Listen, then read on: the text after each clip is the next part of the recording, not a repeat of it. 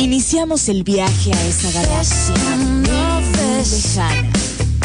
Nos quitamos la ropa mundana y nos ponemos el traje y la capa. Aquí comienza Ñoñelandia.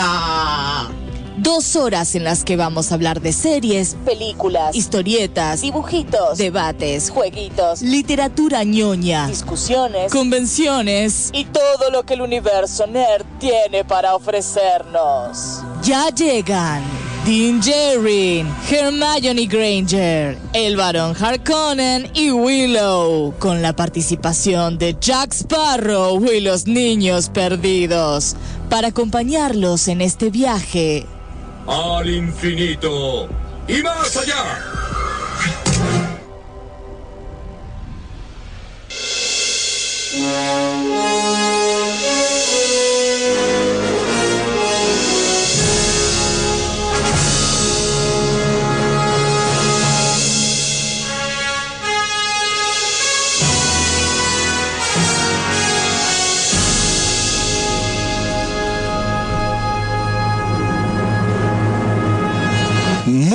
Buenas noches, ñoñes.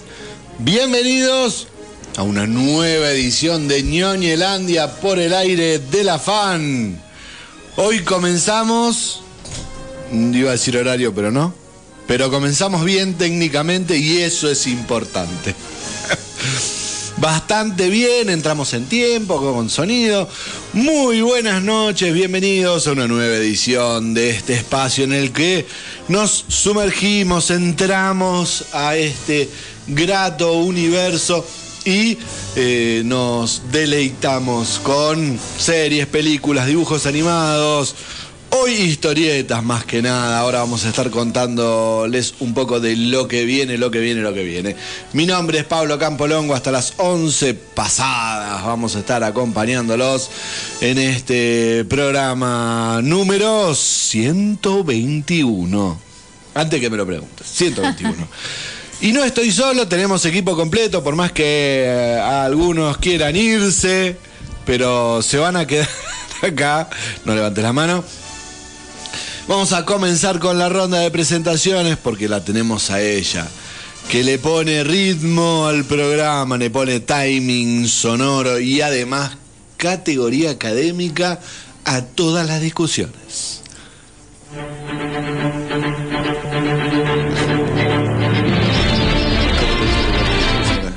¿Cómo andas, Luciana Manes? ¿Cómo le va? Bien. ¿Cómo le va, compañero? Qué gusto estar acá de nuevo el lunes número 121 que compartimos. Sí. Y que es un montón. Yo me puedo pensar y es una barbaridad. Pero bueno, contenta. Contenta con el otoño que está asomando en San Martín. Hace frío ya el San Qué Martín. lindo. Hay que abrigarse ¿Es ya. el otoño la mejor estación de San Martín de los Andes? Levanten la mano. Sí. No, no, me gusta el invierno. Ah, el otoño es re lindo. Sí, sí, sí, es lindo. Tiene lindos colores, se pone todo marrón, ocre, verde. Hmm. Es una, una época muy colorida en eh, San Martín de los Andes. Así que sí, sí, sí, Sí, totalmente de acuerdo. bien. No es la que más me gusta. Bueno, estamos ahí. Otoño e invierno están ahí peleados. Sí. Sí, ya sí. empieza a hacer frío. Sí. Ya Sí, qué lindo. salir en buzo solamente no es conveniente. O No, solamente no, a las, por ahí a las 4 de la tarde un rato. Ya está, se instaló la camperita, señores. Eh, no hay manera de, de evitarlo. Solo a camperear. Sí, sí, sí, sí. Y empieza la época de lluvia. Ahora en, en un ratito. Por supuesto. Bueno, la tan esperada lluvia. Y sí, güey, yo ya estoy en la azul. Sí, Con el agua. sí. Nos viene bien a todos. Nos viene bien a todos el agua. Así que bueno, contenta acá, contenta acá con este programa que teníamos un montón de sorpresas para hoy. Exactamente. Mucho para hoy, así que pre- presentemos al resto del equipo. Espero. Ah, pará, acá, acá hay una mano que dice que espere porque hay que apretar dos botones y ahora sí. Mirá vos, el Body Glow.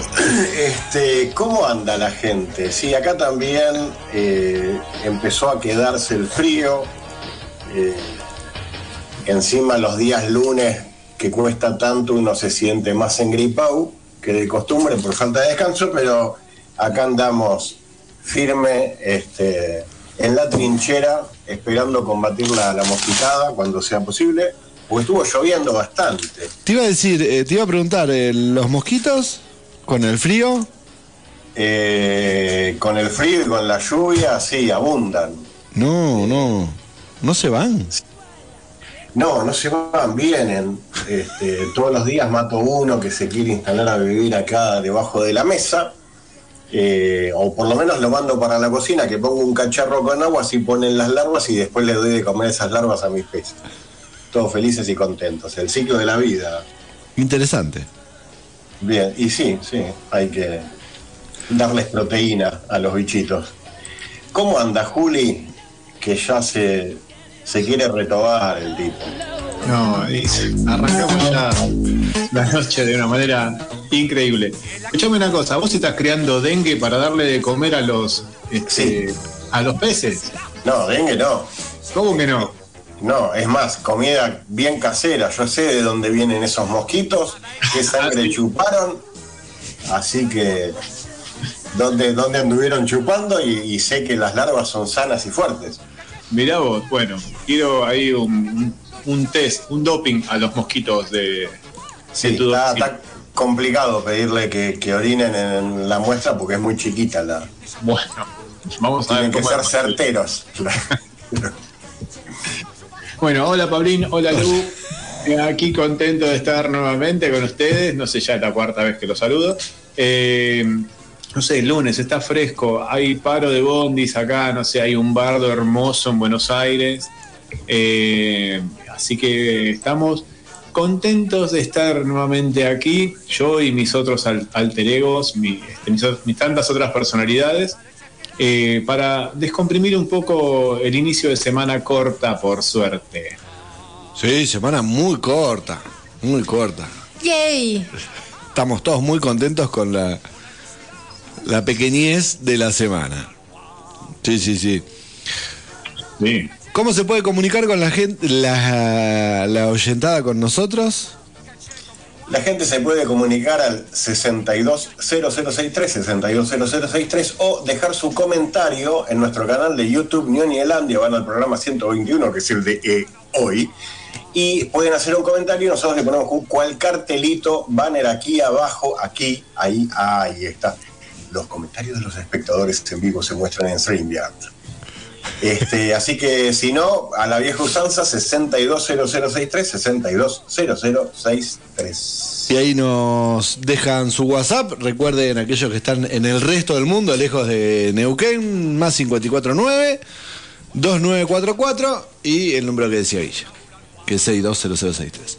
Hoy programamos, vamos a estar en un rato hablando por teléfono, tenemos comunicación telefónica, un entrevistado de lujo. En realidad no vamos a salir por teléfono, vamos a salir por streamear, porque así lo vamos a poder mostrar.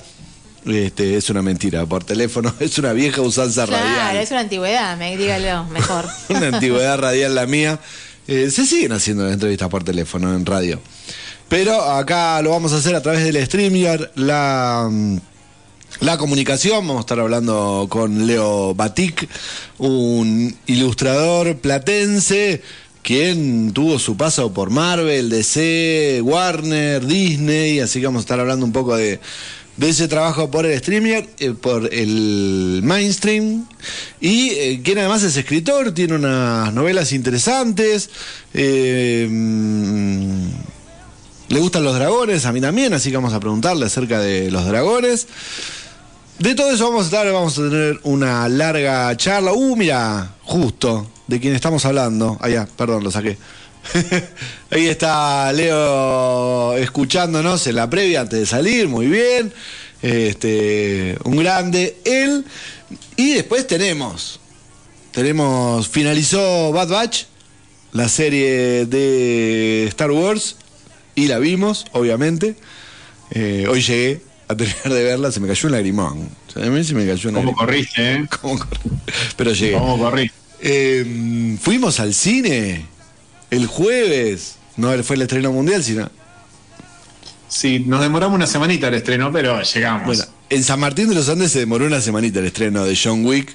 Eh, fuimos al cine, tengo anécdota del cine, pero por el cine mismo, no por no por otra cosa. Y tenemos estrenos que Guille está protestando. Y va a haber estrenos, que es lo que vamos a estar hablando ahora en minutitos. ¿Arranca? ¿Qué pasa? Yo fui al tetro. Ah, y te fuiste. cuento. Sí. ¿Qué fuiste a Fui a ver? ver eh, Gol de quién. Yo también. Ah, tengo un reclamo para hacerte. ¿A mí? Sí, de Bueno. la pausa te paso la factura. Bueno. Fíjate, si es A, B o C. Bueno. Pero bueno, no, fui, eh, lo importante es que fui al teatro a ver Gol de quién, estuve en la presentación también del libro. Y muy lindo, hermoso. Muy buena muy, la obra. Muy buena la obra, Muy buena la obra. muy buena la obra. Si la vuelven a poner, vayan. Yo creo que la van a volver a dar en algún momento. Sí, es más, incluso en septiembre van a Buenos Aires con la obra. Sí, sí, sí, la idea es hacer algún algo, alguna gira. Eh, el Tano habló también de algo, el Tano, estamos hablando de Sí. Mariano Tenaglia, eh, de algo más, más importante, ¿no? Alguna, alguna, algún viajecito más para el sur, eh, No tiró más, tanto. más vinculado. ¿Eh? El viernes que fui yo no tiró tanto. Ah, bueno, bueno. Bueno, no, porque son cosas que se quieren hacer en realidad y que serían buenísimas, que esa obra se difunda realmente porque está muy buena. Muy buena, los actores, tanto él como, como Alexei, como Joaquín, que son los actores, y bueno, y los tres muchachitos que están en, en los controles, entre los cuales está... Eh, La baba materna, La, la baba materna. eh, un besito, Nacho, te quiero. Eh, hermosa, ¿no? Hermoso también que los adolescentes estén involucrados en este tipo de proyectos. Así que. lindo. Mm. Gol de quién es una historia para la oyentada que por ahí no sabe, los que están en Buenos Aires, es una obra, no me acuerdo el escritor, es una obra de un, un escritor bonaerense que este, trata acerca de una situación en Malvinas al respecto de, es- está ambientada en el 13 de junio, día anterior a la rendición, primer partido de Argentina en el Mundial del 82 y ahí se da, la, la obra tiene mucho de humor negro. Este, igual Leo, te- eh, Marcelo Tenaglia le, Mariano. Mariano Tenaglia le baja un poco el humor negro y le pone un poco más de drama, pero tiene unas cosas de humor negro muy interesante, muy bien actuada, la puesta en escena es muy bien realizada. No, Así buenísimo. que si llegan a ver que para, se va para Buenos Aires o para su ciudad, la obra Gol de quién, vayan a verla. Sí, señor. Vayan a verla. ¿Comenzamos? Métale el dedito a la artística. ¿Qué hay para ver en San Martín de los Andes? En Ñoñelandia te contamos qué hay en la cartelera del Centro Cultural Cotesma.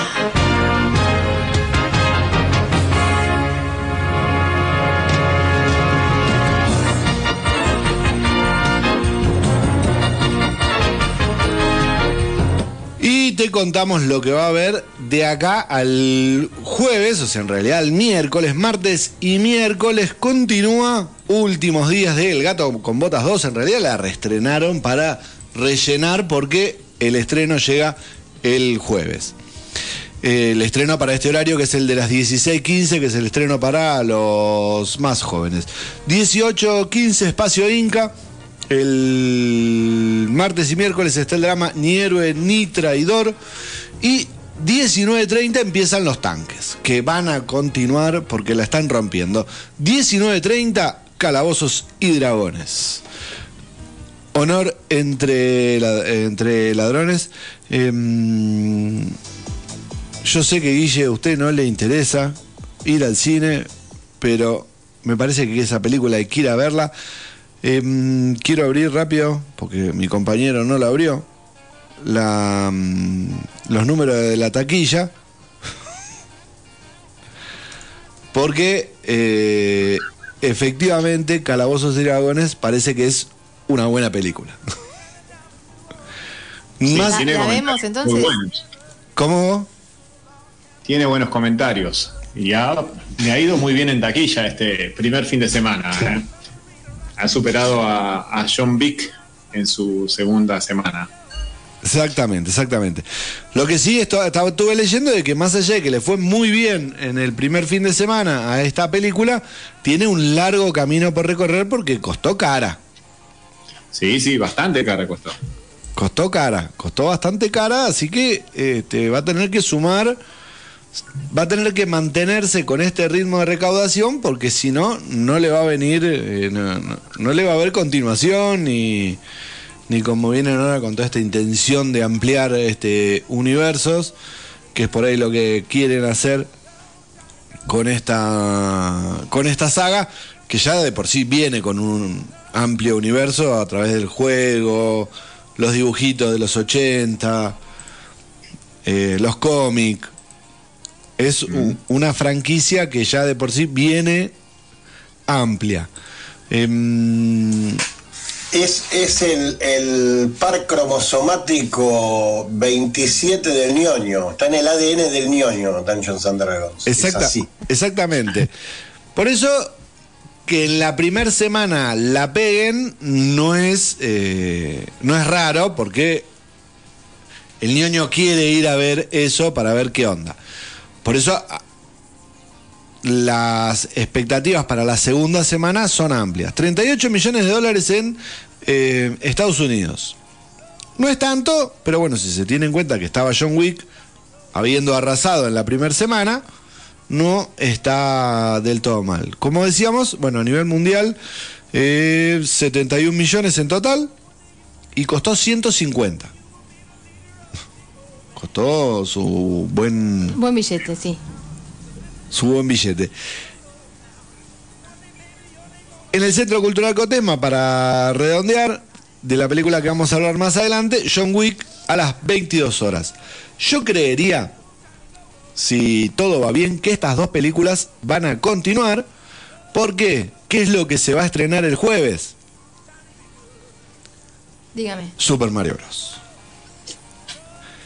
Y esto, a nivel mundial, por lo menos, le va a bajar mucho a Calabozos y Dragones porque viene como también con eh, un gran empuje.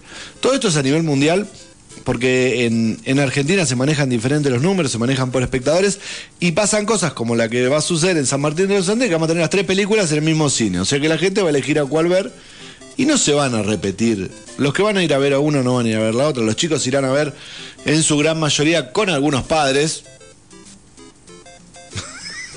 No nos cabe duda. no cabe duda. Eh, Super Mario Bros. que Rocco la quiere ir a ver, así que le voy a dar el gusto y la voy a ir a ver. Y Renata quiere ir a ver Calabozos y Dragones y le voy a dar el gusto para ir a verlo también. Qué sufrido, qué sufrido lo tuyo. ¿ah? Yo dejo la piel por mis hijos. Sí, sí, muy bien. Dejo la piel. de- exactamente, dejo la piel por mis hijos. Y Calabozos y Dragones, eh, perdón, Super Mario Bros. en la previa, como últimamente sucede con todas las películas, tiene unas críticas hermosas. ¿Twitter alguien estuvo leyendo alguna de las críticas previas al estreno? Yo ya dejo de creerle.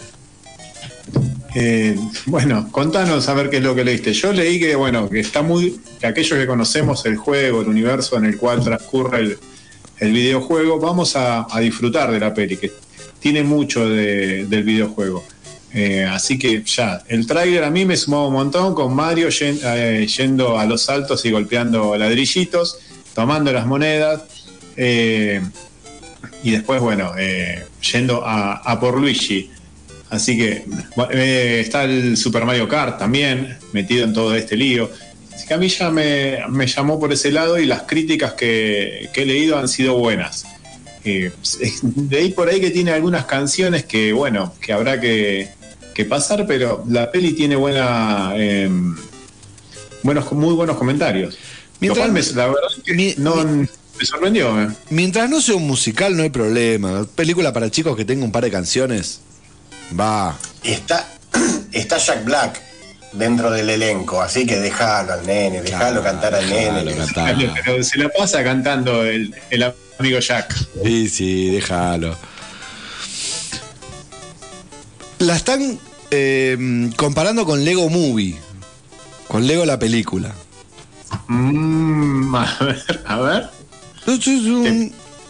¿te parece? Dice, no es genial, dicho esto es perfecta. No me había sentido así por una película animada desde el 2014 con Lego Movie. Impresionante animación y música de Brian Tyler. Va a ser grande. Dame el universo cine- cinematográfico.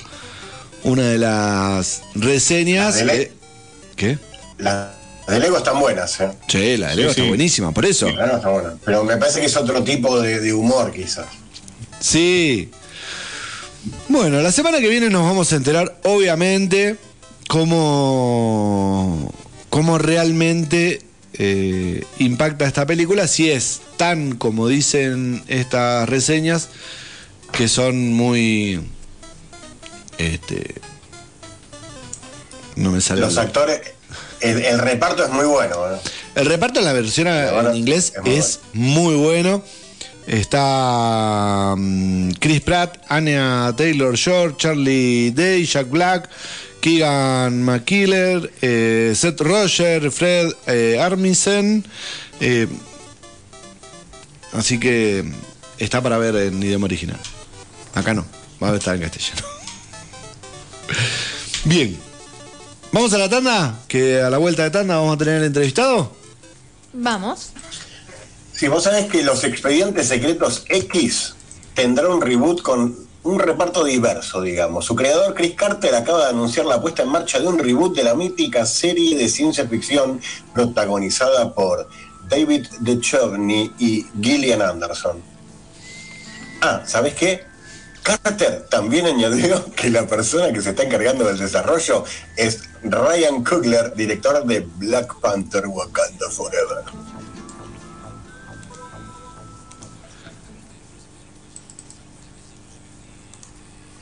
No, yo ñoñeo. Tú ñoñeas. Él ñoñea. Nosotros ñoñamos. Vosotros ñoñáis. Y ellos... Escuchan ñoñelar.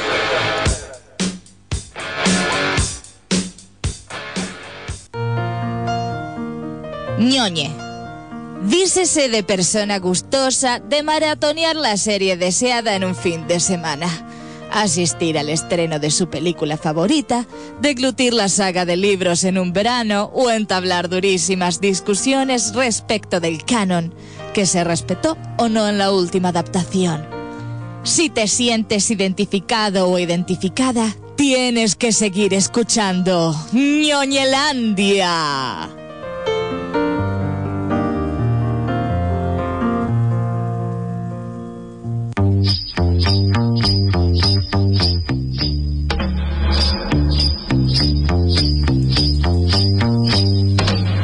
Continuamos en el aire de la fan, seguimos en Ñoñelandia hasta las 11 pasaditas.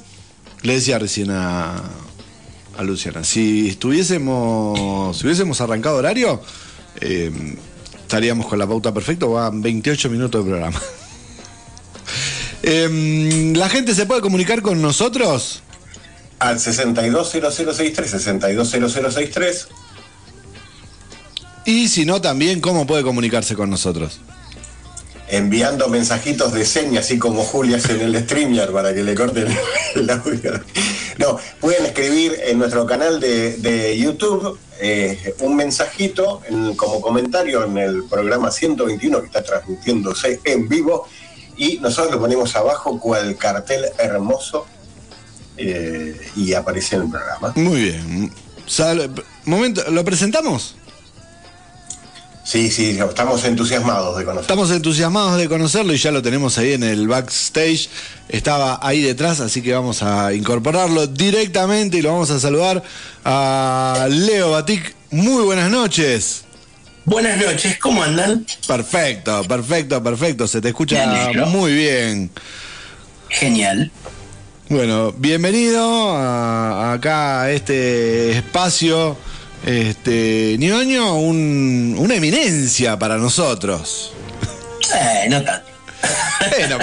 alguien, que se ha divertido mucho en un montón de lugares, eso sí, eso seguro. Bueno, pasa que lo bueno es que te has divertido en un montón de lugares donde también nosotros nos divertíamos desde este otro lado. Claro, tal cual, eso.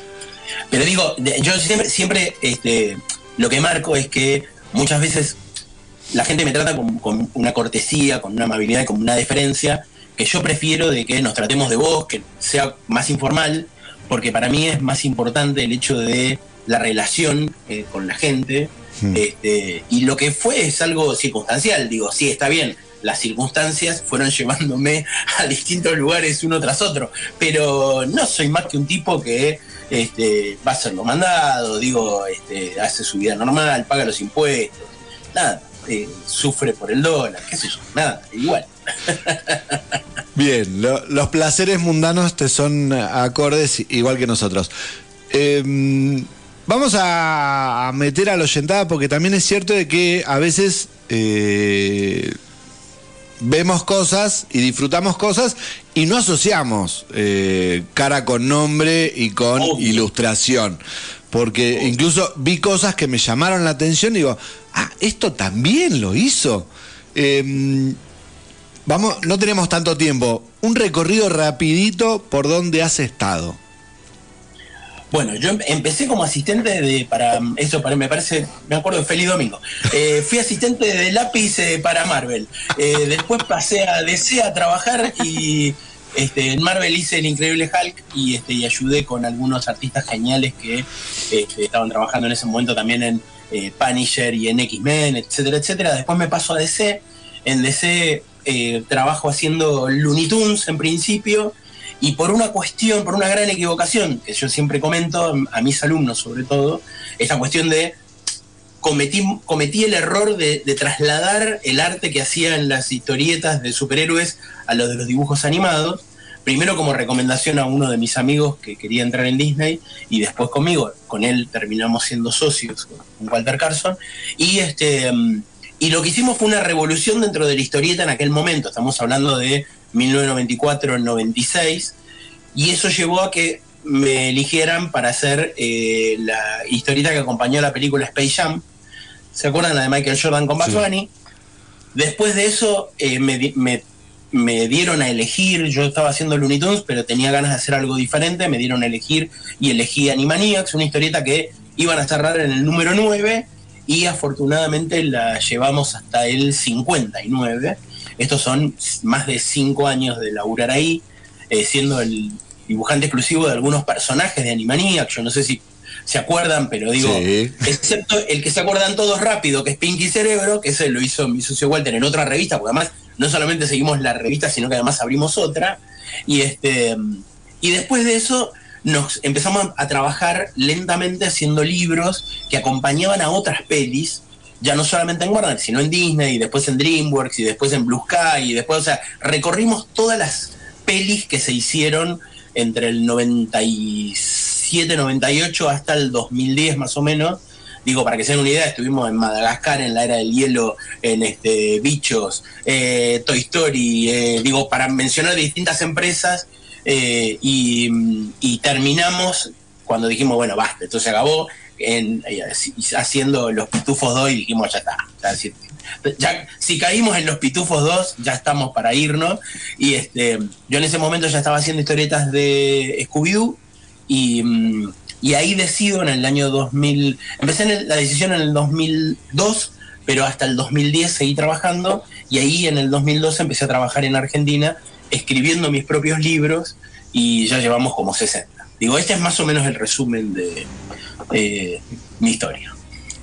No, la, la época dorada de la animación en el cine, pero bueno. Fue, fue el, el- yo creo que además fue el mejor momento, porque además, vos fíjate, nosotros, yo empecé cuando todavía se mandaban las cosas por Federal Express o por DHL y las reci- y recibíamos los guiones también, primero por correo y después por esa máquina infame que se llamó fax, que fue genial por algunas cosas, pero por otras era terrible, sobre todo porque teníamos que mandar las páginas de historieta reducidas y cortadas para que las pudieran este, aprobar. Y terminamos eh, siendo los primeros en La Plata en tener internet. Empecé, yo además era traductor de guiones porque era el que hablaba en inglés, tanto en el estudio de Buenos Aires, después que nos fuimos de, Buenos Aires porque no nos gustó cómo nos trataban, eh, la gente de Warner se vino con nosotros a La Plata y nosotros tuvimos la primera computadora, digamos, hogareña, este, con este, la primera PC con internet, cuando todavía ese internet se conectaba al teléfono. Y, este, y imagínense que de ahí pasamos de, de simple internet a Photoshop, el primer Photoshop, y hoy estamos con la versión, no sé, 20, 25, digo, este, la verdad es que acompañamos la tecnología y, termin y nos fuimos en el momento justo, que fue cuando la animación da un golpe eh, y, por, y por ende también el arte que acompaña, pues nosotros siempre hicimos el arte que acompaña a las pelis. Y el arte que acompaña a las pelis hizo un cambio muy grande cuando empieza el 3D a, a brillar y además donde mucha gente que hacía muy buen arte se sale de las pelis para pasarse a los jueguitos. Imagínense que nosotros hicimos las tapas de los Nintendo. O sea, estamos hablando de la prehistoria de los jueguitos, cuando vos comprabas tus jueguitos en una cajita, ¿no? Es, así que tuvimos la suerte de estar en toda esa época. Eh, Estás en muchos tatuajes hoy en día. Eso me encanta. La verdad es que es algo que me sorprende y me maravilla. Este, sobre todo por los seres mitológicos argentinos. Yo sé que ahí hubo. También tuve la, la- la- esta cuestión, ¿no? De que a veces uno se le ocurre una idea. No es que fuera el, el único, digo, acá, imagínate el estudio llamado Duende del Sur, todos queríamos hacer duendes. A mí me toca la posibilidad de, ade- además por ser escritor, escribir el primer libro. Hice un viaje de, tres años por todo el país recolectando leyenda. Y entonces, bueno, nada, uno hace esos dibujos, se terminan quedando en la gente y la verdad es que me he encontrado con mucha gente con tatuajes y para mí es un honor casi te diría más grande que a veces ver mi nombre en algún, viste, en alguna página web de alguna empresa importante, este, ver un tatuaje a mí me emociona un montón. Acá hay un mensaje de Mimi Romans que dice, siempre es un placer escuchar a Leo y un honor tenerlo como profesor en el taller de escritura. Ella es editora, este, eh, la verdad que es, es, un gusto tener a alguien como ella este, como alumna. Eh, la verdad es que lo, lo- lo que yo siempre digo es que en los talleres yo aprendo casi tanto como, como los alumnos, eh, porque esto es una de las cosas que yo siempre le digo a mis colegas con muchos años de experiencia. Si uno deja de aprender, sonaste, dedicate a la jardinería, porque te empezás a creer que sos alguien, ¿viste? Y, lo que pasa, no solamente, no por el hecho de que no dibuje en papel, porque ahora dibujo mucho más en la computadora de lo que dibujo en papel, pero mm, uno aprende de, de tecnología, pero también uno tiene que aprender de nuevo todo cada vez que puede, porque de esa manera se da cuenta de los grandes errores que comete por vicios, ¿no? A ustedes les debe pasar lo mismo, ¿no? En cada profesión hay como ciertos vicios y uno los vuelve a repetir y cuando estás estudiando descubrís esas cosas que creías que la tenías clara. ¿Cómo es? eh, vos eh, has trabajado mucho desde acá para afuera, pero esa diferencia, ¿hay, hay como una diferencia entre lo que es la ilustración o el dibujo de afuera y el de Argentina? Teniendo en cuenta que Eh, tenemos no. una, una historia muy rica y muy grande. Sí, eh, yo te diría que eh, si hubiera un ranking injustísimo, eh, nosotros estaríamos entre los tres primeros países en calidad de ilustradores y de historietistas. Digo, y no lo digo por mí, por favor, que no se entienda, ¿eh? pero digo, tenemos un tipo como Breccia, que los ingleses lo consideran como el historietista más importante de la historia de la historieta mundial. Punto. ¿no?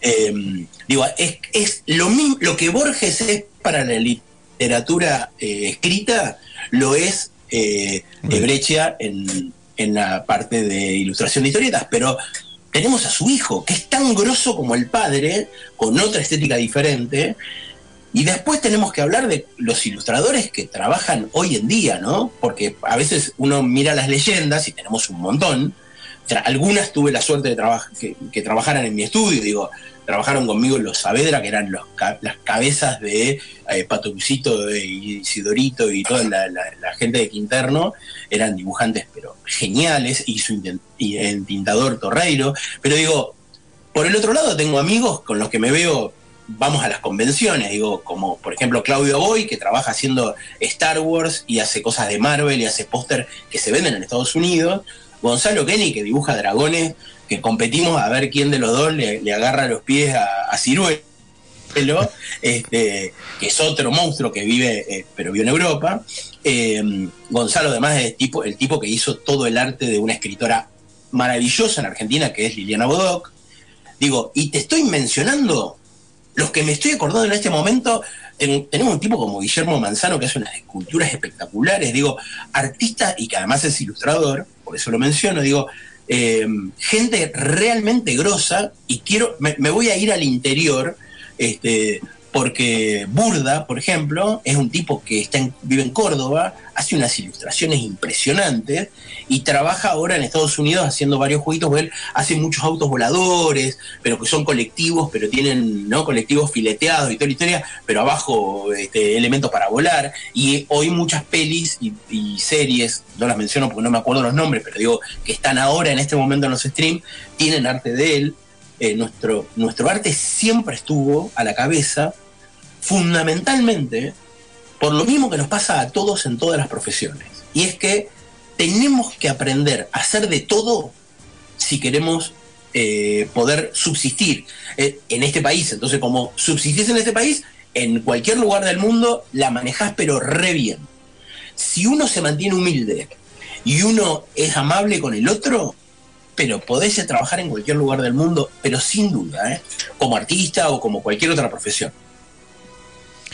¿Cómo, eh, cómo eh, coexisten el, trabajo para el mainstream con eh, el trabajo con toda esta cuestión más local de las la- los, los personajes mitológicos argentinos?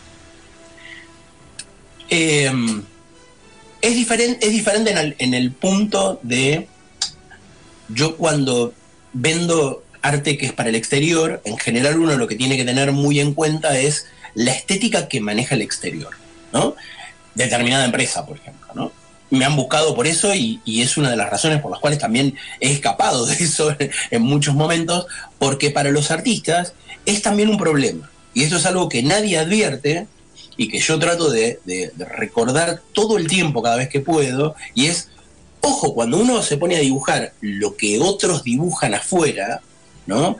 Te gusta el manga y el anime y haces el mismo personaje, le cambia un poquito la pose, pero es lo mismo.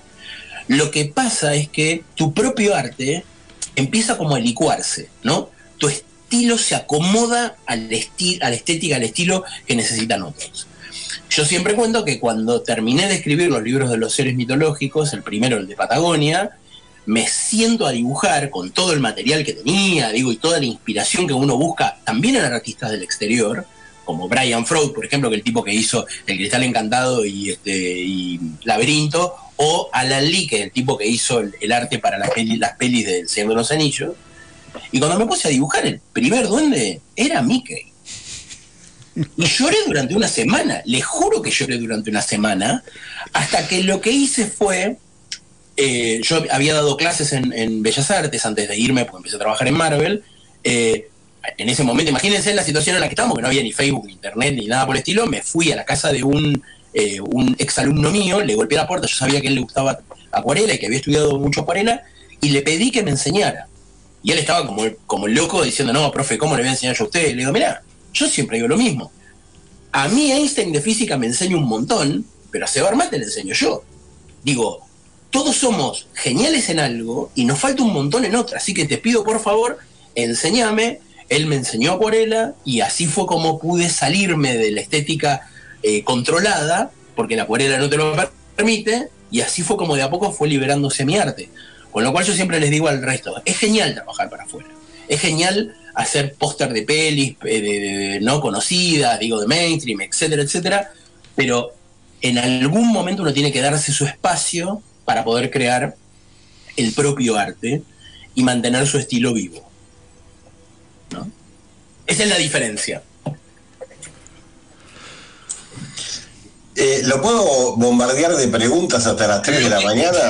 Lo que quieras, vamos. No, no, porque. No, porque viste que ahora hay demasiadas charlas sobre la, la IA y la- los chats y, y demás, y toda la trifulca y la polémica que hay cuando las, las inteligencias artificiales se meten en el arte, si es arte o no es arte. Pero yo en parte comparto lo, lo que vos decís. Eh, la, la inteligencia artificial es un es una base que se va nutriendo con, con nuestra información, con nuestras conductas, con nuestros ejemplos y demás.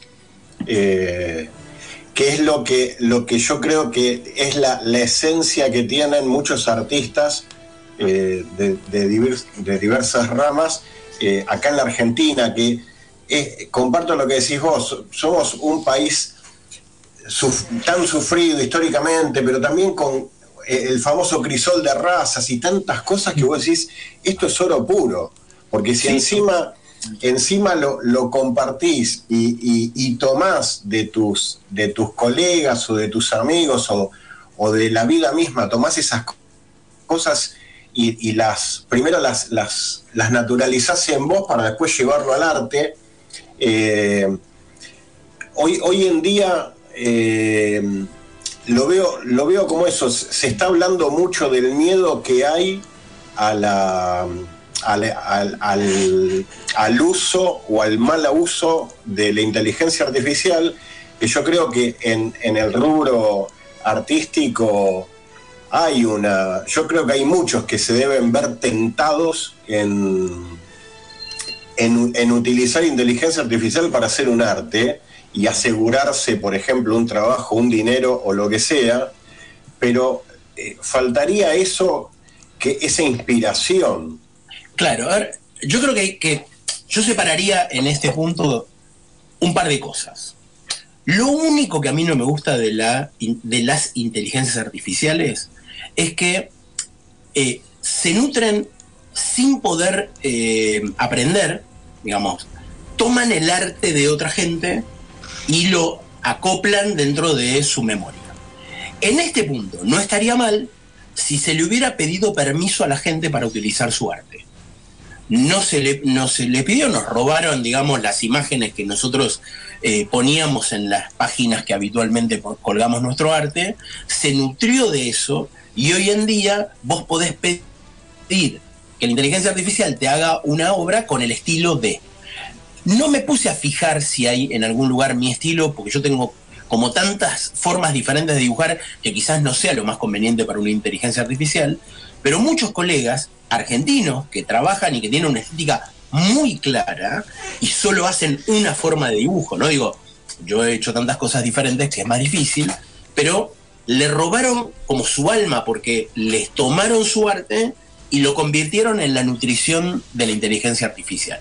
Dicho esto, que me parece que hay que resolverlo de alguna manera, lo, lo ideal sería que arrancáramos de cero de nuevo con las inteligencias artificiales, pero que no utilice algo que tenga derechos de autor y nada más. Digo, de ahí, hacer lo que quieras, porque por el otro lado, tenemos que pensar que los artistas siempre tuvimos algo que nos compitió. Digo, en la música, en el cine, en lo que sea. Digo, el día que apareció la fotografía, los artistas dijeron se acabó el arte. Y no se acabó el arte, al contrario. Hoy en día no existe un muy buen artista que no se nutra de fotografías. Ahora, es horrible, digamos, que muchos, muchos fotógrafos encuentren pedazos de sus fotografías en un Frankenstein que muestra, qué sé yo, cómo es el Everest. Digo, ahí es donde yo no estoy tan de acuerdo, digamos, con la forma en que se utiliza la inteligencia artificial.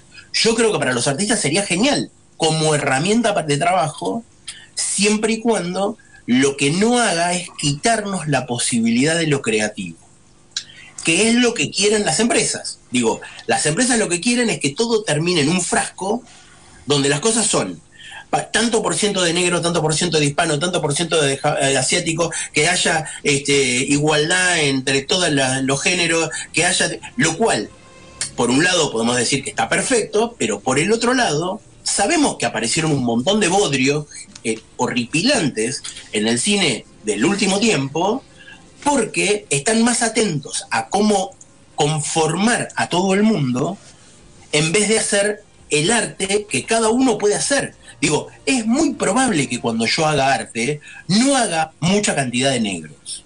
Digo, y lo digo y tengo a mi hijo que es profesor de historia y su especialidad son los negros en la Argentina. Pero digo, yo tengo una manera de plantear. Esto no quiere decir que yo tenga un problema con los negros. Para nada. Digo, por esto es que lo traigo, ¿no?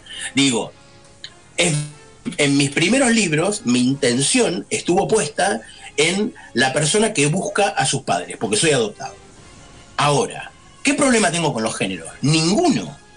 No había gays en, los libros de los seres mitológicos, sencillamente porque no era la problemática que a mí me, atravesaba en ese momento. Hoy tengo, de mis seis hijos, la mitad tienen este, distintas, eh, distintos géneros, hacen de su vida sexual lo que desean y hoy mis libros eh, hablan mucho más de eso porque también conozco mucho más del tema. Y entonces puedo hablar acerca de eso. ¿Esto invalida los anteriores libros? No. Porque si no lo que vamos a tener, va a- pasar, que está pasando y ustedes lo saben, es que muchas películas se están sacando de los streamings, se sacan series, porque eh, en aquel momento se hablaba mal de tal o cual cosa. No ocultemos la historia, porque el problema cuando ocultamos la historia es que tendemos a repetirla. Y, a- y ahí la veo cabeceando a Luciana y viene la pregunta. Esta revisión que se está haciendo de ciertas obras, acá te tocamos más como escritor que como ilustrador, esta revisión que se está haciendo de las obras, de cambiar viejas obras por su cuestión eh, de forma, eh, a vos como, como escritor, ¿qué te parece? horrible. Porque la idea es, mira, esta historia hablaba mal de tal cosa o decía tal cosa que no hoy no la compartimos y yo tengo que poder mostrarle a mis hijos cómo era ese tipo de obras en aquel momento, así como fueron gestadas.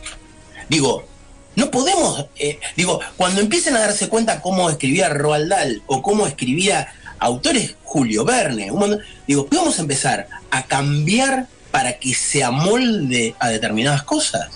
Digo, yo creo que, digo, mi hija la tengo acá del otro lado de la pantalla, este, ella se crió leyendo cosas que tienen que ver con la heteronormativa. Y hoy él está con su pareja lesbiana y está bárbaro y nada de eso le destruyó su cabeza. Digo, obviamente que hay que tener historias que, les, que, los representen. Ahora, destruir algo para poder permitirle la representación a otro genera como esta, este odio y esta violencia que me parece que es innecesario. Digo, no se puede hacer una historia con vikingos donde haya un negro, un japonés y un americano porque hay que ser este, generoso con todo el mundo.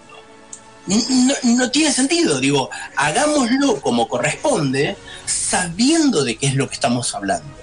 Y no nos olvidemos, en todo caso, es responsabilidad de un escritor del día de hoy, yo no me tengo que, eh, olvidar de que hay otros géneros, de que hay otras formas de pensar, que hay otras formas de sentir, y tengo que representar. Ahora bien, yo les recomendaría a todo el mundo que lea Un mago de Terramar, digo, y estoy hablando de una norteamericana, ¿no? Que es Úrsula K. Úrsula K. La abanderada del feminismo en Estados Unidos y en el mundo, es una mina que cuando empezó a escribir sus libros, el primero, Un mago de Terramar, ella misma decía, las mujeres en ese momento no existían. Sí. Era, era el hombre el que llevaba la acción de cualquier historia. Ella, en el primer libro, se lo plantea, es machista. En el segundo libro, Las tumbas de Atuán, se replantea el lugar de las mujeres. Mujeres que están en la oscuridad, en laberintos. Tercer libro, esto, pasan 30 años del primero al, tercer libro, ella, feminista, empieza a hablar acerca de la magia de otra forma y lo hace de manera coherente. Miren cualquier serie que tenga 15 temporadas. Miren Supernatural. La primera, el primer capítulo de la primera temporada y el último capítulo. No pueden entender cómo hay tanta diferencia. ¿Por qué? Porque se fue amoldando y acomodando a cómo era la, es la manera de pensar de hoy. No eliminemos algo porque en el pasado pensábamos diferente. Pensábamos como pensábamos. Y demos la cara. Y aceptemos también de que el cambio es genial. ¿No? Digo, esta gente, ¿se acuerdan cuando decían, cuando los viejos decían, ah, yo hace 30 años que pienso lo mismo y voto al mismo partido? Eso es un salame, ¿qué querés que te diga? ¿Cómo vas a pensar lo mismo que pensaba cuando tenías 15 años? Yo no pienso igual que ayer. No dibujo igual que ayer. No escribo igual que ayer, gracias a Dios. Porque el día que lo haga, me tendré que dedicar a otra cosa. Perdón. Totalmente, totalmente, totalmente. Ni, ni defiendo, ni defiendo lo que dije porque hoy en día no sé si estoy de acuerdo, pero bueno. Eh, sí, en parte cuando, cuando vos nos comentabas hace un rato lo que es eh, en, en lo profesional, ciertas cosas a tener en cuenta cuando uno tiene que trabajar para, para el exterior, quizás para, para, para países donde las costumbres son totalmente distintas. eh, y, es, y es en parte de que yo creo que vos sos tu esencia. Si vos lavás tu esencia para que sea parecido al blanco ala de otro país, de un país nórdico, eh, quizás se pierda el motivo por el cual te eligieron o por el motivo por el cual llegaron a vos. Eh, por eso quizás si hace 20 años atrás uno pensaba de una forma, no tiene que estar ni... ni- eh, cualquier persona puede, puede arrepentirse o no, pero no, no hay que juzgarse. Pero lo principal es la, la mayoría de las personas que, de los artistas eh, que tienen creaciones propias, o sea, es imposible que, que no piensen que son reales. O sea, Tal cual. Eh, es, es imposible no creer que, que la creación de uno este, es, eh, tiene vida y, y tiene su forma de ser y su, y su manera de existir y, y su porqué de, de tantas cosas. Y bueno, hay veces que, que te, que te toquen eso y te digan, sí, mira, cambiame este por cosa y, y te toca en, en donde más duele, quizás. Pero to- totalmente. Y eh, digo, y además, esta es, esta es la advertencia. Si vos sos original en lo que contás, no hay inteligencia artificial que te saque esa capacidad que tenemos los humanos y hoy en día no tienen las computadoras. ¿no? Volviendo al tema de la inteligencia artificial. Ahí hay un artista que hace algo en particular. Digo, y lo encontramos en músicos y lo encontramos en escritores. Pone una inteligencia artificial a escribir y lo que va a escribir es lo que estamos viendo hoy en día en el cine y en, la, en las series.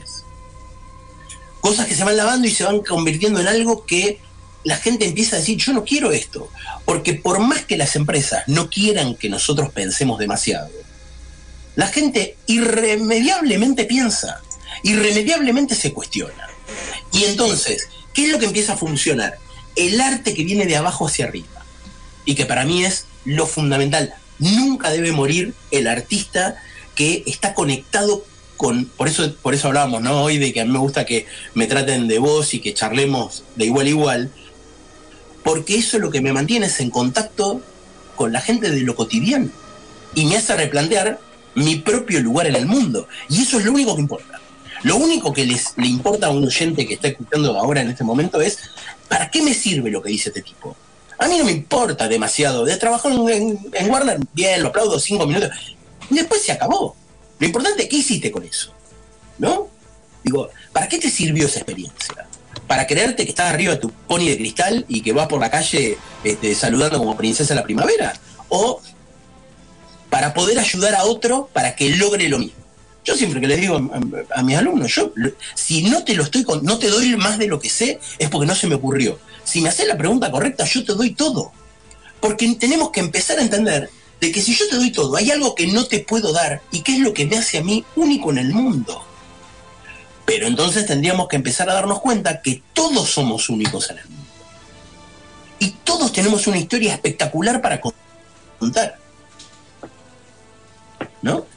Totalmente de acuerdo, totalmente de acuerdo.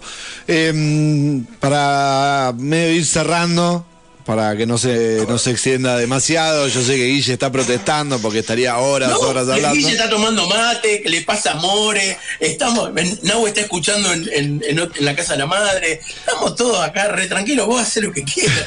Te estoy jorobando el programa nada más porque dijo, tienen que contar muchas cosas, fueron. No, no, no, pero eh, mm, personajes predilectos o per- preferidos, y no estoy hablando de personajes de solo del mainstream, sino esos personajes con los que has trabajado y que has ilustrado, que más te gusta ilustrar. Eh, a mí me gustó mucho, hay un personaje dentro de Animaniacs que se llamaba Minerva Mink, que era una este, era como una sexy, este, un bisón sexy, y este, eh, me resultaba muy muy divertido hacerlo. Y este, y eso me permitió jugar además con personajes como se disfrazó un día de Gina, la princesa guerrera, este, la, el Hello Nurse la convertimos en una superheroína, digo, esas cosas a mí me encantan un montón, jugar con esos, esos límites me encantan. Yo disfruté mucho de hacer este, el arte de los libros de Tarzán cuando era chico, eh, durante el rodaje de la peli, eh, porque para mí fue muy importante porque, otra vez, soy adoptado y la historia de Tarzán a mí me atraviesa de lado a lado. Este, así que Tarzán fue un, un personaje que amé. Y, este, y ahora tendría que decir de que estoy más enamorado de los personajes que me han tocado crear, ¿viste? En, mi- en mi propia en mi, mi propio arte. Eh, a mí me, me gusta mucho la gente que está en, en los bordes y casi se cae y entonces termina siendo a veces héroe de una historia. Eh, estoy escribiendo ahora una saga, mi tercera saga, que tiene que ver con eh, una escuela de magia y que nació por, digo, los, los- amantes de Harry Potter lo sabrán bien. Este, Rowling era genial hasta que empezaron a salir las películas, después empezó a cebar y empezó a hablar demasiado de algunas cosas y ya hay algunos que dicen, ok, quédate calladita, que te ves más bonita. Calladita más bonita. Pero no porque, Son muy lindos no tus libros, porque pero no sea- hables más. no porque seas mujer, sino porque la verdad es que cada vez estás llevando a situaciones cada vez más terribles, este, sobre todo justamente con el tema de los géneros. Y en- entre una de las cosas que le preguntan en algún momento, bueno, ¿dónde hay escuelas en otros lugares del mundo? Y empieza a nombrar en cada región una, y a nosotros nos toca en Brasil. Yo cuando lo dijo me quedé y digo, el único país que no habla español, que no habla castellano, y es el- la persona que, este, va a, hacer la escuela, digo, entonces empecé a pensar qué hubiera pasado, y lo tengo a Nahuel en la pantalla, este, mi hijo, este, ¿qué pasaría si un grupo de magos de acá intentara abrir una escuela de magia en Argentina? Y, este, y los personajes son todos personajes que se caen de la historia. O sea, los que no utilizarían en los países este, centrales, salvo para eh, tener ese personaje que hay que tener porque corresponde para que las minorías y qué sé yo. No les voy a contar mucho porque las, las novelas esas todavía no están terminadas, pero eh, es lo que a mí más me, gusta. Aquella gente que se pregunta por qué estoy acá. ¿no? ¿Por dónde hay que empezar a leerte, Leo? Supongo que seres- lo- los seres mitológicos fueron, fue lo primero que salió publicado en Argentina y creo que los que pueden encontrar, porque ahora salió un bestiario muy lindo donde está la parte investigativa y las ilustraciones, pero an- anteriormente había, uno, había tres libros que llamaban Patagonia, Noroeste y Litoral, que Sí. tenían además una novela. ahí. Eh, quizás ese es el primer lugar.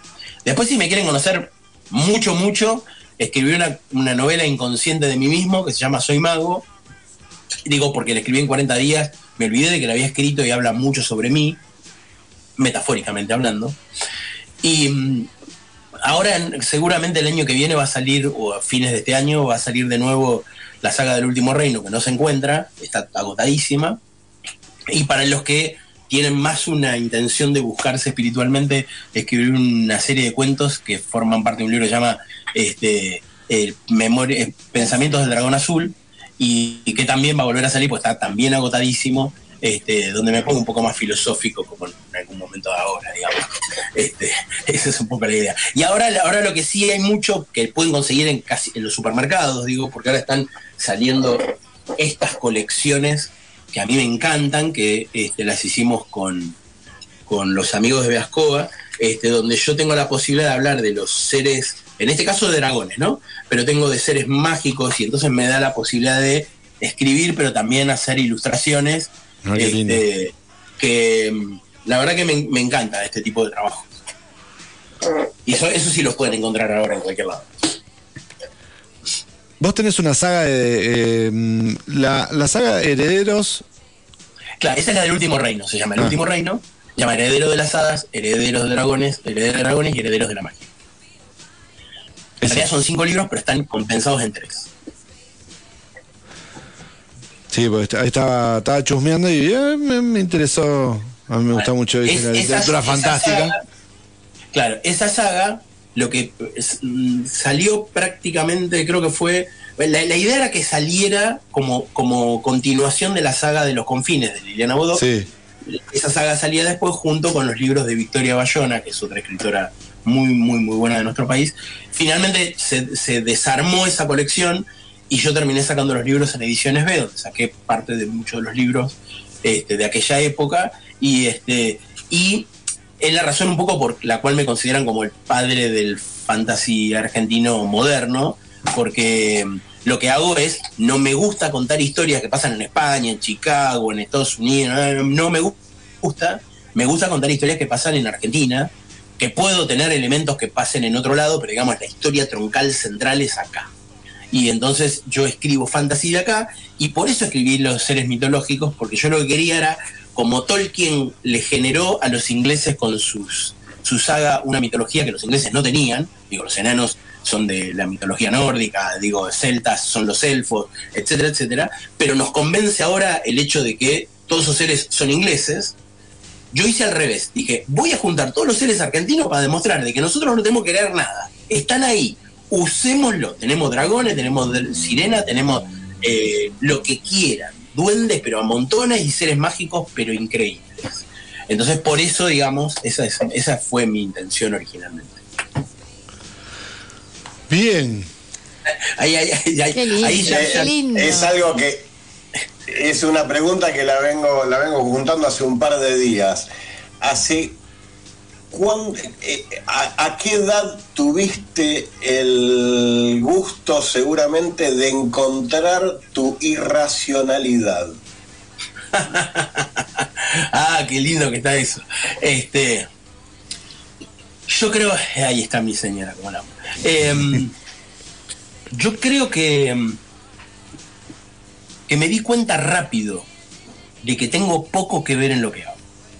Digo, voy a tomar tus preguntas de ese lado, ¿no? La irracionalidad como aquello que fluye sin que uno tenga mucho control. Y yo creo que lo bueno del arte es cuando uno deja fluir, eh, y obviamente me tuve que salir de las licencias para eso, ¿no? Digo, porque yo, hice guiones para Looney Tunes y escribí sobre historias para el coyote, qué sé yo, tenés que meterte dentro de ese, de ese corset.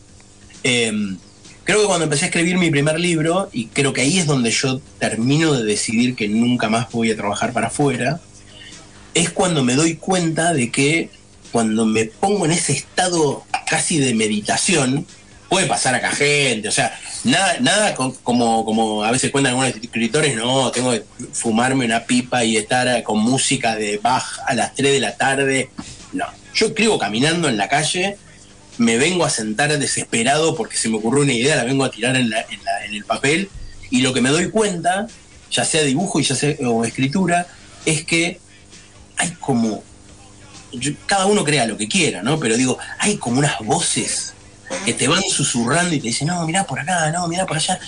Y eso me parece que es lo que hace que yo sienta mucho orgullo de mis libros porque tengo la convicción de que muy poco es mío. En todo caso, soy un, un buen canal de aquello que se quiere expresar, que uno podrá decir son todos tus genes que están ahí, incluso los padres que no conoces, o es tu propia historia y toda la gente que conociste que de alguna manera están presentes vivos dentro tuyo, o hada, duendes, ángel, extraterrestre, eh, una radio en otro planeta, lo que quieran ponerle está perfecto, porque en definitiva lo único que tenemos que hacer es saber de que nada de lo que hacemos es del todo nuestro. Y que no somos geniales por nosotros, sino porque estamos en el momento justo, hicimos dos o tres movimientos en el momento indicado, y eso a veces, ese azar, yo tengo ganas de creer de que es de algo más, que está más allá, ¿no? Cada uno creerá lo que quiere. Eso no hay inteligencia artificial que lo tome, eso no hay manera de sacártelo, y ese es el problema, lo que, que ustedes estaban diciendo ¿no? hoy, cuando hablaban de, las pelis y toda la historia, ese es el problema cuando vos empezás a corregir mucho la visión de un director o la visión de un escritor. Le empezás a sacar esa esencia que lo hace único. Tal cual. Y que cuesta tanto lograr ese desequilibrio racional para poder ser libre y buscar esa irracionalidad hermosa, pero pasa que, bueno, eh, hay veces que, la realidad del día y del día a día, viste, hace que tengamos así, no, tengo que este, llenar la olla para la noche, tengo que hacer esto, tengo que hacer lo otro. Y, la verdad que es más que nada para, los artistas empezar a, encontrar ese, ese camino eh, hacia, la irracional, hacia la irracionalidad es algo hermoso. Y, y para eso yo creo que lo que tenemos que hacer es descontaminar digo, haces un dibujo, lo pusiste en, Instagram, no te pusieron ni un solo me gusta, no importa, no pasa nada. Porque en realidad los me gusta, yo sé que va a sonar horrible lo que digo, pero muchos de los me gusta de mis ilustraciones están puestas en el baño en los cinco minutos en que, se- en que están haciendo una, una cosa a la otra.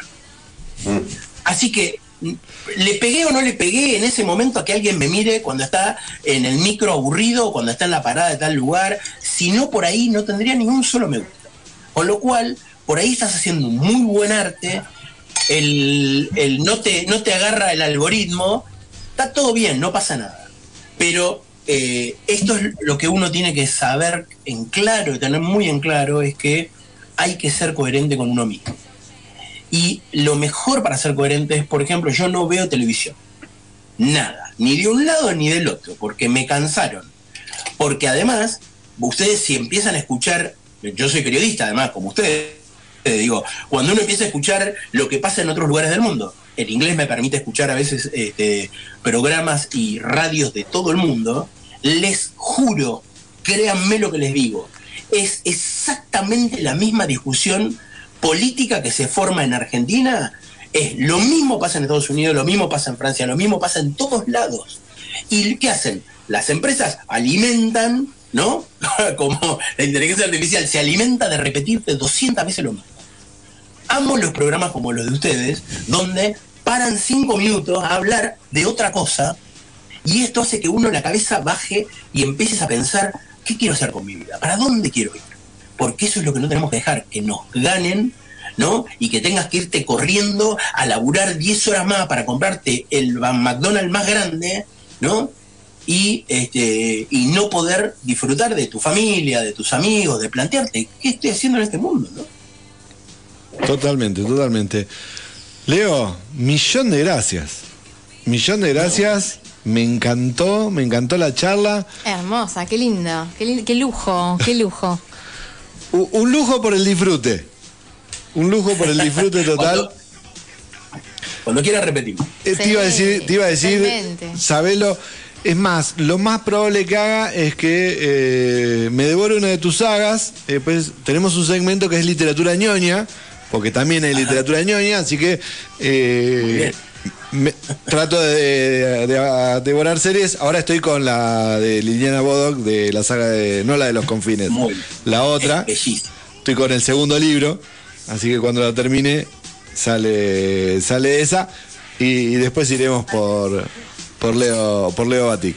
Así que después de eso te volvemos a sacar para seguir charlando. Este, Cuando quieras. Así que muchísimas gracias, Leo. ¿Algo más para decirle a Leo? No, no, agradecerle, agradecerle porque muy interesante la charla. Gracias. Coincido en un montón de cosas, mis compañeros ya lo saben. He tenido muchas discusiones acá, así que... eh, La única discusión que tuvimos con vos es por el elfo negro. no. No, no, no, no. Hemos tenido varias, hemos tenido varias. Por el formato, el formato estandarizado de muchas producciones Sí, cinematográficas sí. también lo hemos discutido acá. Eso sí, eso sí. No, eso sí. Está bien. Y ojo con los elfos negros, que había hoy elfos oscuros en, este, en Tolkien, porque él nació en Sudáfrica, así que tenía vida. Pero eh, eh, podemos, de- podemos discutir acerca de si es necesario ponerlo en determinadas circunstancias, pero nada. Es, ¿Saben cómo es? Ahí es donde aparece el ñoño que debería funcionar, ¿no? Por ejemplo, ¿los elfos no tienen barba y bigote? No es cierto.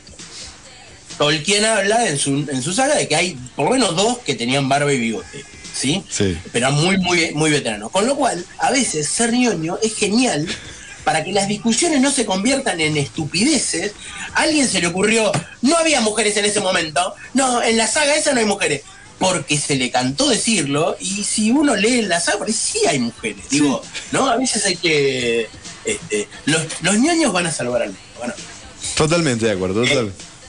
Es uno, uno de los grandes placeres también para muchos artistas cuando, cuando sus fanáticos o, o- o su público se, se apropia cual fundamentalista y se lo apropia como, como parte de su vida y, y hasta es capaz de dar la suya para defender lo que, lo que ima- quizás agarró por otro lado. Sí, me, me tienen acá dos horas más. ¿eh? Yo di- hablo de la guerra. Me ponen a hablar de la guerra de las galaxias y yo les cuento. Es la película que yo fui a ver de chiquito y que Claro. fascinamos con mi viejo.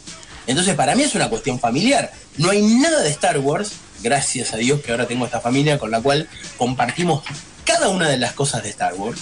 Digo, al punto de que cuando se estrenó, eh, en- se hizo en el, en el Teatro Colón la eh, proyección Sí. de la película orquesta en vivo, tuvimos el privilegio de poder ir a verla porque mi hija hizo, es que es cosplayer y, y además es, es Ahsoka en, en Star Wars Argentina, ella este, hizo de Jedi para el, Teatro Colón y mi hermano hace es Stormtrooper y este y estaba también en el Colón, con lo cual toda la familia vimos una peli, la además que la que yo más de la vida, este, así que me tengo que calmar cuando veo alguna de las cosas de Star Wars porque quiero que me gusten y me salta el, el yodita interno y quiero empezar a los sablazos como en el episodio 2, este, saltando de uno para el otro, pero, pero después creo que también lo que hay que pensar es que eh, hay cosas que es imposible llevarlas a el relato, a cualquiera, eh, texto, película, que-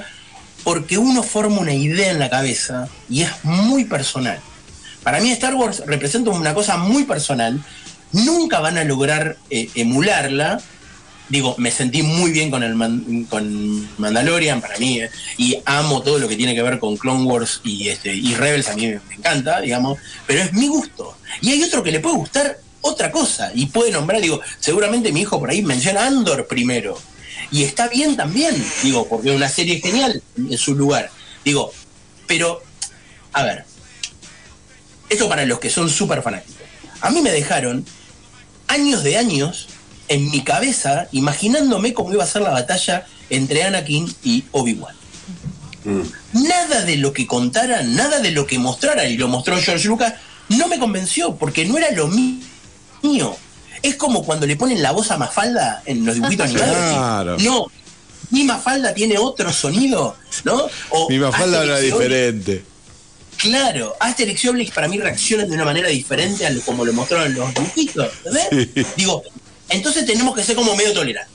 Digo, yo vi El Señor de los Anillos, las pelis, las disfruté un montón porque no esperaba de ninguna manera encontrar el mismo relato que en el texto. Entonces la puedo disfrutar, la puedo pasar bárbaro sin poner esa, ese condicionante. Porque lo que va a pasar es, van a ir a ver este, Mario Bros. y van a decir, sí, pero no estaba tal cosa. Porque no puede estar todo en, en- ¿no? en la peli. Y, eh, y nos pasa lo mismo con a mí, yo digo, soy marbeliano de, de- de origen, este, estoy esperando que en algún momento cuenten una no voy a usar la palabra, una maldita este, historia de los X-Men como yo las leí en las historietas. Y no va a pasar. Y está todo bien, no, no se murió nadie. Por ahí no voy- iré más al cine. La primera película que me perdí de todo el universo Marvel fue la de Quantum Manía, porque ya me cansaron. Vamos a ir a ver Guardianes de la Galaxia y a partir de ahí veremos a ver qué tantas otras pelis vamos a ver. Pero no pasa nada, ¿no?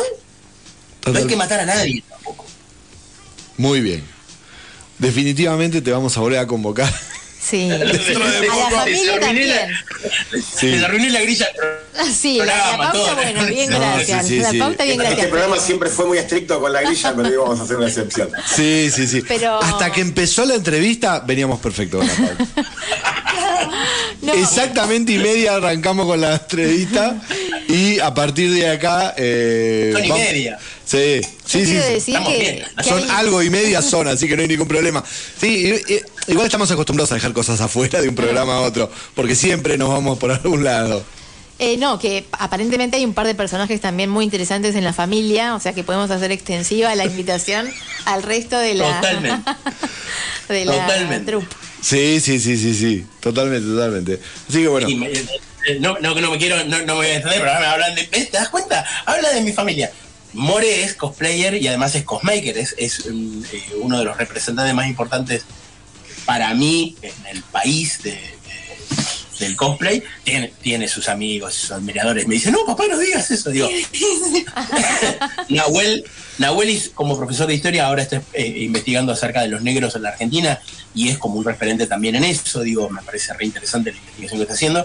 Y tengo la, la más chiquita de todas, por no nombrar el resto, digo, la más chiquita de todas está estudiando música y sabe tocar todos los instrumentos, aprendió en pandemia, para ella la pandemia fue genial, se encerró en una pieza, aprendió a tocar todos los instrumentos que hay y ahí está en la facultad, está dos o tres semanas de haber empezado la facultad feliz de la vida y este y después nada, tendría que empezar a hablar de Guille y se me va a ir del, del programa. hablando de- Le- Leo, eh, ¿dónde das clase?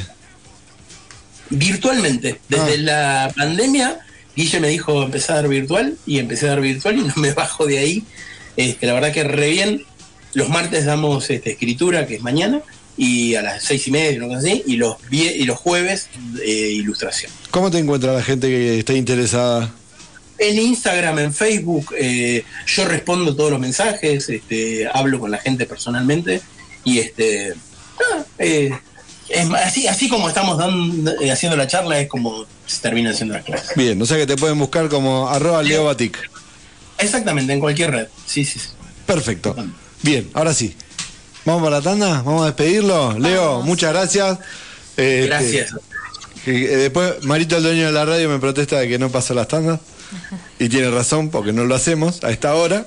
Nos damos el lujo. Bueno, era Eh. una excepción, era una excepción, teníamos un invitado muy especial. Ya cualquier programa es excepción. Esta es la excepción de la De la excepción. excepción. La excepción de la excepción.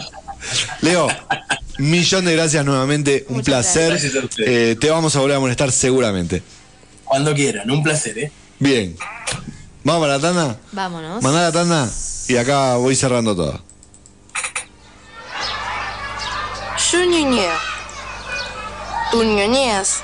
Él ñoñea. Nosotros ñoñamos. Vosotros ñoñáis.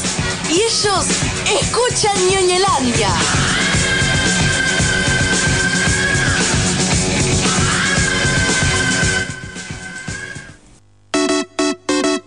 De juegos de rol, gamers de consolas de antaño o modernosas, lectores de cómics, historietas y sagas kilométricas, devoradores de series, ansiosos por los estrenos de Marvel o DC. Todos ellos más tienen su lugar en Ñoñelandia, un espacio donde convergen todos los multiversos.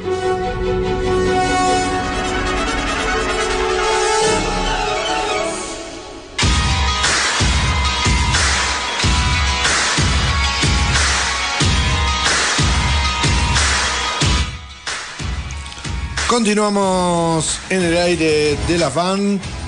Seguimos en Ñoñelandia. Qué placer que nos dimos. ¡Qué lujo! ¡Qué, Qué, lujo! placer que nos dimos. Qué charla. Ah, quiero que sea nuestro columnista. Sí, totalmente. Totalmente, totalmente. Muchas gracias a Leo Batic por la, por la charla. Se recopó. Sí. Mucho para contar, mucho para decir, mucho para un ñoño de pura cepa. ¿eh? Sí, sí, sí, sí. Qué lindo. No es solo, no es un mero dibujante. Todo un ñoño para compartir con, con todos nosotros. La gente se puede comunicar. al 620063, 620063 o escribir en, en nuestro canal de YouTube de Ñoñelandia en el video del programa de hoy, el 121, escriben los comentarios y aparecen un banner aquí abajo. Aquí abajo, aquí abajo, como varios que han aparecido hoy en la charla. Como sucede a veces cuando tenemos charlas, tenemos bastantes comentarios. Y ahora sí, vamos a continuar con el programa porque tenemos avances, tenemos adelantos y un montón de cosas que quedaron afuera antes de empezar el programa y van a quedar afuera cuando termine el programa.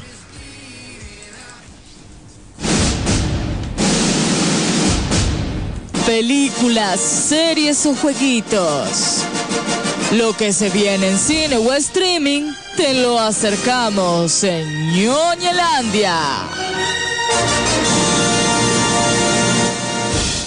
Y eh, vimos un nuevo tráiler, un adelanto de una nueva película de un grande. Pese a lo que diga Guille. ¿Cómo no te gustó el tráiler de Asteroid City? Ah, no, es buenísimo. Es buenísimo. Es buenísimo, por favor. ¿Cómo me gusta cuando hay una propuesta visual diferente? Eh, que, no, no, no. Decilo, Guille. Igual, eh, no, le pegué más a, a Citadel que a, que a, que a esta, pero Ah, Lo de Citadel ya lo sabíamos. Si hay que pegarle, se le pega, ¿eh? No, no, no, no. La idea no es pegarle. Ah, bueno, bueno. No, la idea no es pegarle. Asteroid Bueno, vale, City es Un poquito sí. la nueva propuesta de Wes Anderson, una, una de las películas que se va a estrenar en este 2023. Creo que se estrenan, no sé si dos o tres películas de Wes Anderson en este, este año.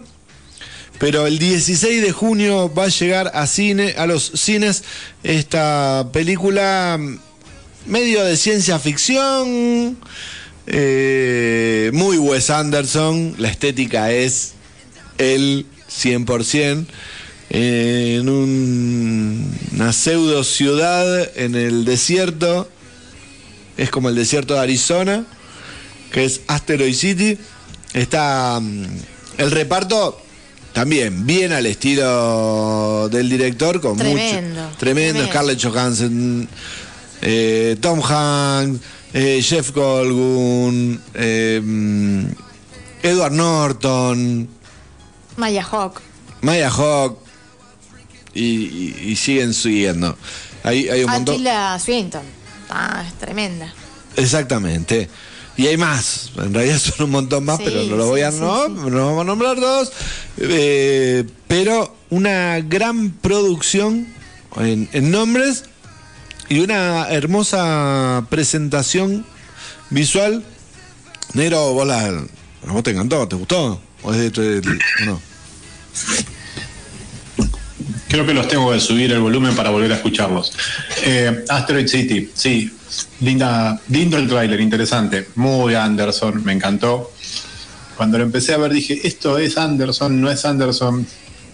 Después dije, sí, los colores tienen que ser él. Sí. Me encantó. A mí me encantó, el reparto es buenísimo, están todos sus actores fetiches. Me sale el señor este que. Ah, Willem Dafoe está. Está Willem Dafoe, para mí ya está. Me cerró todo. Una película de, de Wes Anderson que Margot Robbie Por- también está. eh, está bueno, no importa. Este, está Scarlett, ya fue, olvídate. Bueno, Scarlett garpa todo. Y, y Tom Hanks. No, está Scarlett. Pero está- Llenaron el colectivo, llenaron el colectivo de gente, este, pero yo te digo así, los primeros tres, se- me pongo a ver el tráiler el otro día, los primeros tres segundos dije el live action de los Jetson. ¿Cómo se llama en castellano? Los supersónicos, Ah, sí. los super.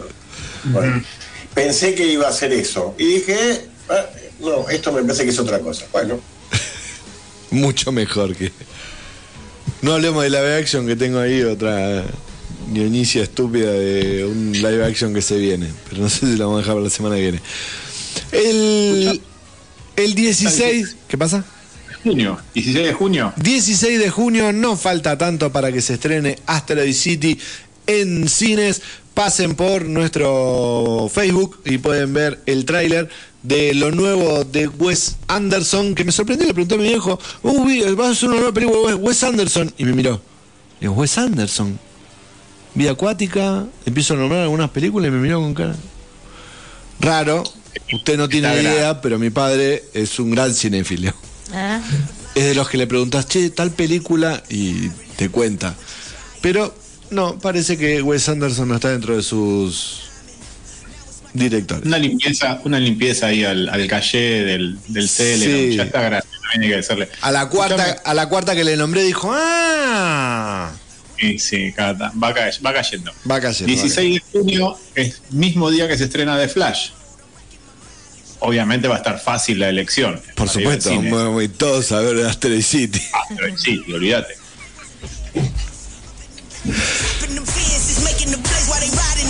Y eso, y eso que está Michael Keaton. Creo que solamente No voy a ir por- alcanza. No sé si alcanza Michael Keaton para ir a ver eh, The Flash. Bueno, vamos. continuamos. Continuemos, continuemos que eh, tengo ganas de, de hablar de esta serie. Porque nos gusta discutir.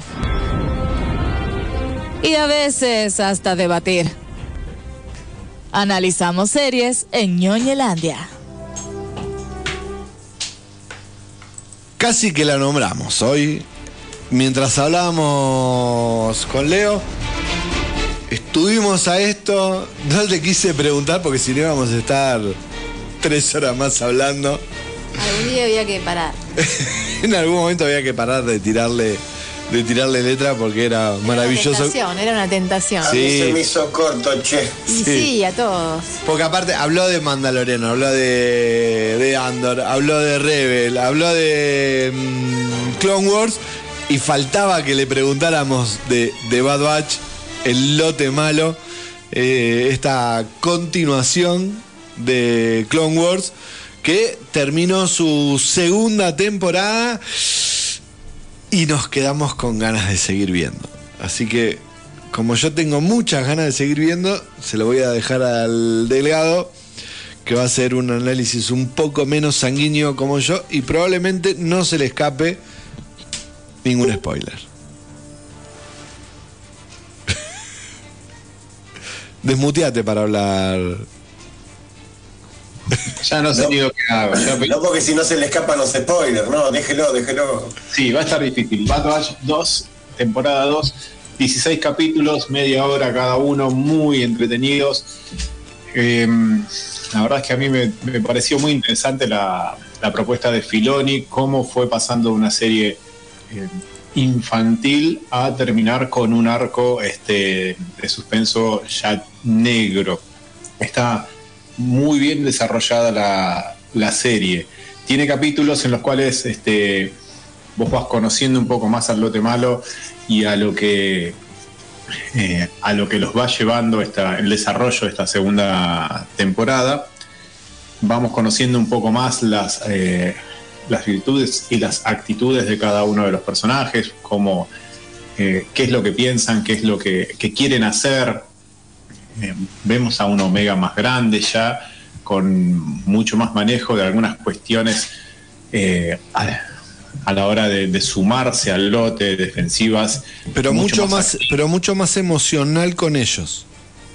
Sí, ella es, es- para ella es una familia lo que hay. Eh, lo que hay acá. Y por eso sufre también ante determinados eventos que ocurren. Eh, vos no me la haces fácil. Yo estoy tratando de, de no. No, de bueno, no- pero, podemos decir que en un momento uno de ellos se queda eh, haciendo otro camino. No estamos spoileando nada con eso. Bueno, Lo otro, sí sería, lo otro sí sería un spoiler. Sí, sí, de güey. Bueno, eh, una Omega que está muy, muy pegada a ellos. Un, un Hunter que la ve crecer y también la ve como eh, que quiere hacer un poco su, este, su camino pegado a eh, su camino, eh, tomando decisiones que harían que el lote se inmiscuya en, este, en lugares en los cuales no les, no les convendría, eh, no sabe, le cuesta cuidarla, eh, pero a fin de cuentas eh, termina, termina cediendo siempre a Omega. Omega es su eh, kriptonita verde, así que la verdad es que está muy. esa cuestión paternal que tiene Hunter para, para con Omega es muy, es muy interesante, muy dinámica. Eh, y después cómo va desarrollando los lazos con. eh, Tech era el de los anteojos, ¿no? Sí. Tech, ¿cómo lo va? ¿Cómo va? Eh, Sí, pobre Tech. Eh, queremos a Tech. ¿Cómo Tech va logrando también eh, desacartonarse un poco? Eh, vamos conociendo también cuáles son la- las intenciones del imperio. mm, tiene un muy buen villano en el Doctor Hemlock. Eh, volvemos a ver al almirante Tarkin nuevamente aquí imponiendo eh, el rigor del imperio en la galaxia. La serie la verdad es que está muy bien con una, una segunda temporada que te deja pidiendo la tercera ya, si no fuera porque tenemos Andor acá dando vuelta, que era un, era un lindo tándem para el miércoles. Eh, primero eh, The Bad Batch y después cerrabas eh, la tarde-noche con, con Mandalorian.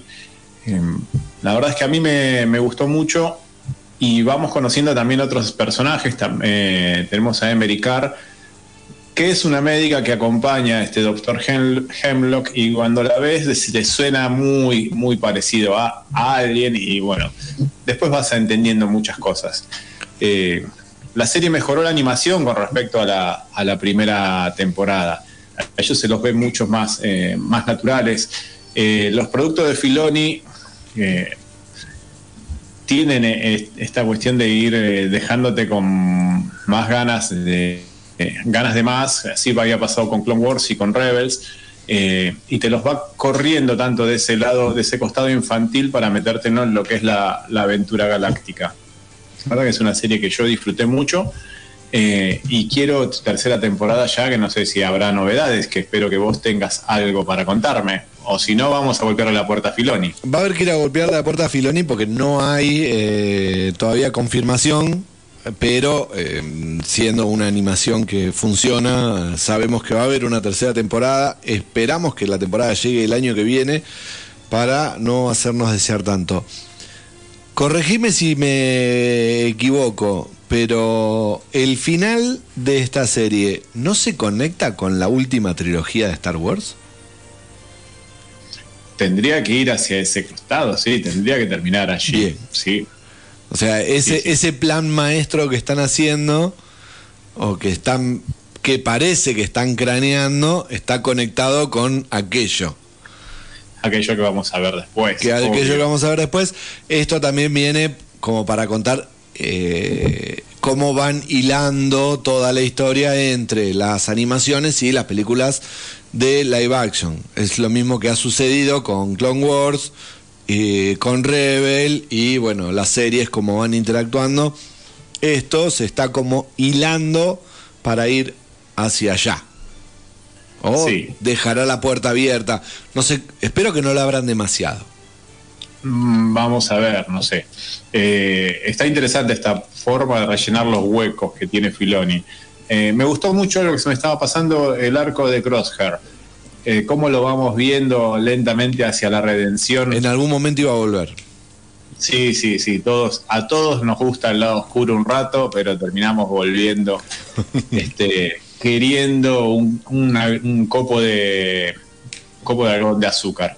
Em, la verdad es que está muy interesante. Esos capítulos te permiten eh, enlazar la historia con este villano que tenemos en esta segunda temporada. Exactamente. Bien. ¿Algo más? Antes... No, yo quiero tercera temporada, eso es lo que quiero. Profe, acá eh, yo una pregunta para de formalidad para llenar la ficha de precios cuidados. Eh, viniendo de eh, un engendro, una creación de, Jennifer Corbett, pero también está el amigo Filoni. ¿Hay huevos de Pascua que le dicen los, los famosos Easter eggs en esta serie que sean notorios porque el, en Mandalorian están tirando con todo. Ya estoy con diabetes de, tanto chocolate. están, eh, están terribles estos, estos mandalorianos, están terribles. Eh. Pero en Bad Batch hay bastante guiño, bastante. Hay guiños a los otros, a, las otras sagas, eh, series, pelis de, del universo Star Wars, Guille. Así que te vas a seguir empachando. Estamos eh, sí, está eh, uno de los que está, uno de los que aparece es el doctor que está eh, que apareció en Mandalorian. Sí. el doctor clonador. tiene bueno. Pasa que estos muchachos la están haciendo la están haciendo bastante difícil porque están sacando un montón de cosas que están muy bien cuidadas desde, desde el amor de un fanático para el amor de otro fanático, están muy bien cuidadas, pero uno dice, bueno, ¿qué arranco? ¿Qué tengo que ver? Y yo recomendaría Legends o, bueno, leer las Wikipedias, como hice yo durante tantos años, pero, pero uno dice, bueno, ¿qué...? Eh, yo a Bad Batch lo tenía, todavía no lo empecé a ver, a Bad Batch lo tenía más como, eh, como, como, como el descarte que quizás que, que, no me iba a aportar tanto a la historia del, canon. Pero bueno, seguramente viniendo de quien viene, Sí, sí. Este, lo está haciendo. Al, al universo. Está nutriendo mucho al universo. Por ahí la primera senta bases. Sí. La primera temporada es como que va sentando bases, hace una cierta conexión con, con el final de episodio 3. Eh, y esta segunda temporada empieza a meter hilos al respecto de la saga que viene posteriormente. O sea, todo lo que viene después de, de esta historia en la saga. Bien, ¿no? Sí. Perfecto. Estaba esperando el sí. Sí, porque inmediatamente después de Bad Batch vendría, eh, el- en- estoy viendo el timelines de, de Star Wars, viene la, la época de Obi-Wan, la serie de Obi-Wan, solo, después viene, vendría Lando, después vendría Rebels, después vendría Rogue One, después vendría un, Sí. un quilombo. Pero sí, es eh, el primero de todas las producciones, lo primero que vendría después de Clone Wars. Ok. Sí. Eh, Exactamente. Bien, Vealan está en Disney Plus. eh, las dos temporadas, ya están completitas las dos temporadas. Son 32 capítulos, 16 y 16. Como para disfrutar muy cortito. Ya en una tarde vi temporada. eh, así que pueden disfrutarlo. Vamos, continuamos.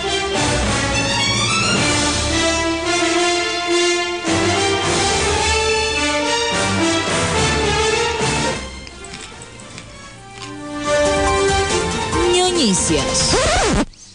ño. ño news. ño. ño. las noticias ñoñas en ñoñelandia. Como para que vean que no somos solamente mm, grandes producciones internacionales, también hay grandes producciones nacionales. Y las grandes producciones nacionales, en su gran mayoría, vienen de la mano de Netflix. No quiere decir que no puedan venir a otras plataformas, Amazon lo ha hecho, eh, Paramount también. Y listo, para de contar. lo de Disney viene de Disney, no viene de acá. Netflix eh, va, acaba de presentar eh, esta semanita, ayer, em, una gran cantidad de producciones nacionales, argentinas. No solamente eh, confirmó la segunda temporada de, Divi- de División Palermo, ¿se acuerdan que hablamos de División Palermo ya? Sí, muy bien. Hablamos de ello y estaba la ventana para una segunda temporada Totalmente. confirmaron que va a haber segunda temporada de División Palermo. Se viene El Amor después eh, del Amor, la biopic de Fito Páez, que se va a estrenar el 26 de abril. Ya, ya se estrena en minutitos nada más. Y eh, además de todo eso, tiraron una caterva de novedades, que vamos a hacerlas medio mm, rapidito, porque nos apremia el tiempo. En cine tenemos E- Elena Sabe. Es una película basada en la novela de Claudia Piñeiro, mucho de Claudia Piñeiro, mucho de Piñeiro en, en Netflix. Dirigida por Anaí Bernieri, que ya terminó el rodaje este mes. Es una producción de Haddock Film y está protagonizada por Mercedes Morán. No lo vi todavía el reino, pero me dijeron que la actuación de Mercedes Morán es tremenda. Ya la voy a terminar de ver. Descansar en paz. Un hombre acorralado por las deudas aprovecha una casualidad para desaparecer. Es una adaptación de una novela de Martín Weintraub. Cuenta con Sebastián Borenstein en la dirección. Va a protagonizarla Joaquín Furriel, Griselda Siciliani y Gabriel Goiti. Ay. No, el Puma Goiti bien, pero. Sí, Puma, Puma Goiti bien, pero Joaquín, pero Joaquín Furriel. Furriel. Bueno, la producción está en pleno rodaje. Después se viene Norma. Esta es una historia que sigue a una ama de casa abandonada por su empleada doméstica luego de cuatro décadas de convivencia. Protagonizada también por Mercedes Morán. Parece que tenemos figuritas repetidas. Mercedes Morán, eh, ¿quién Grosa, es- igual grosa Mercedes. Sí, sí, sí, sí, sí. Quien escribió el guion junto con el director del proyecto, que es Santiago Giralt. Después tenemos Desatadas con Carla Peterson y Julieta Díaz. Es una versión con estrógeno de Locos de Ira. Dos mujeres enfurecidas se unen para derrotar a un cirujano mediático que pone en peligro sus vidas. Me queda la duda si es una comedia o es de acción. Si es de acción, no la veo. Si es una comedia, Sí. Tampoco. Tampoco, no, no, no pinta bien eso, pero bueno. Bueno, pero Carla Peterson hace cosas divertidas. Tiene que comer. Juli- Julieta Díaz también, es una, es una estupenda actriz y hace cosas muy divertidas. Sí, también. Bien, y lo último es que van a, estrenar, eh, van a estrenar, que esto está buenísimo, en realidad van a, no van a estrenar, van a, a publicar, van a reestrenar toda la filmografía de Trapero. Muy bien, El Bonaerense, Elefante Blanco, Carancho, La Leonera, Nacido y Criado, todas ediciones re- remasterizadas, todo fecha a confirmar. Pero no termina acá, porque además hay series. Todo esto era cine, ahora vienen series. El director de Betty Boo va a llevar a cabo la adaptación de una novela escrita por eh, el autor estadounidense Harlan Coben acerca de la desaparición de una estudiante secundaria. Es, va a ser un thriller, familiar. Tuya y El tiempo de las moscas. Eh, estas son dos novelas de Piñeiro. Tuya y El tiempo de las moscas, que van a tener un formato de miniserie. Y te dije que va a haber mucho de Piñeiro. ¿Y el Eternauta? ¿Qué sabemos del Eternauta? Nada. Lo único que sabemos del Eternauta es que eh, sí se va a hacer. Qué difícil, qué difícil. Pero Por nada favor, más no que la eso. caguen, por favor, no sé qué hay que hacer para. Un miedo. Sí, sí, sí, con lo del Eternauta digo, mira, pero yo tengo unas ganas de que la hagan. Ay, sí, por favor. ¿Se viene otra paliza del rincón de Lumanes? Probablemente. Si tocan el Eternauta. Sí, si tocan, el- si el no, Eternauta lo, to- lo tocan mal, No, pero yo creo que no, no, no. Va a ser sin precedentes. Ustedes no me vieron enojada todavía.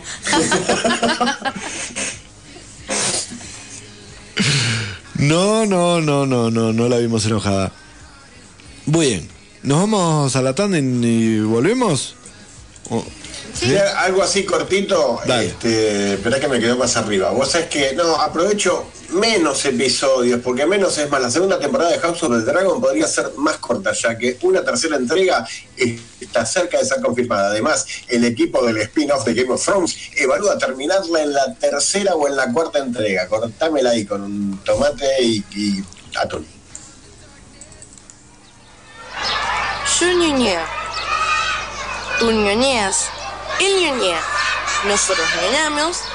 Vosotros ñoñáis. Y ellos escuchan ñoñelandia.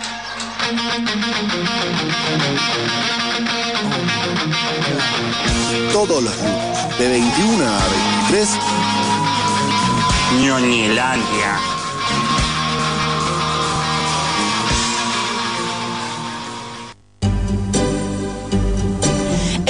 Mundo donde hay tantos estrenos que ya no sabes ni por dónde empezar. Llega un programa que va a salvarte la situación. Ñoñelandia. Es un bálsamo para aquellos que entienden de películas, series, juegos, anime y tantas otras cosas. Tecnología también. No te pierdas. Ñoñelandia. Por el aire de la fan.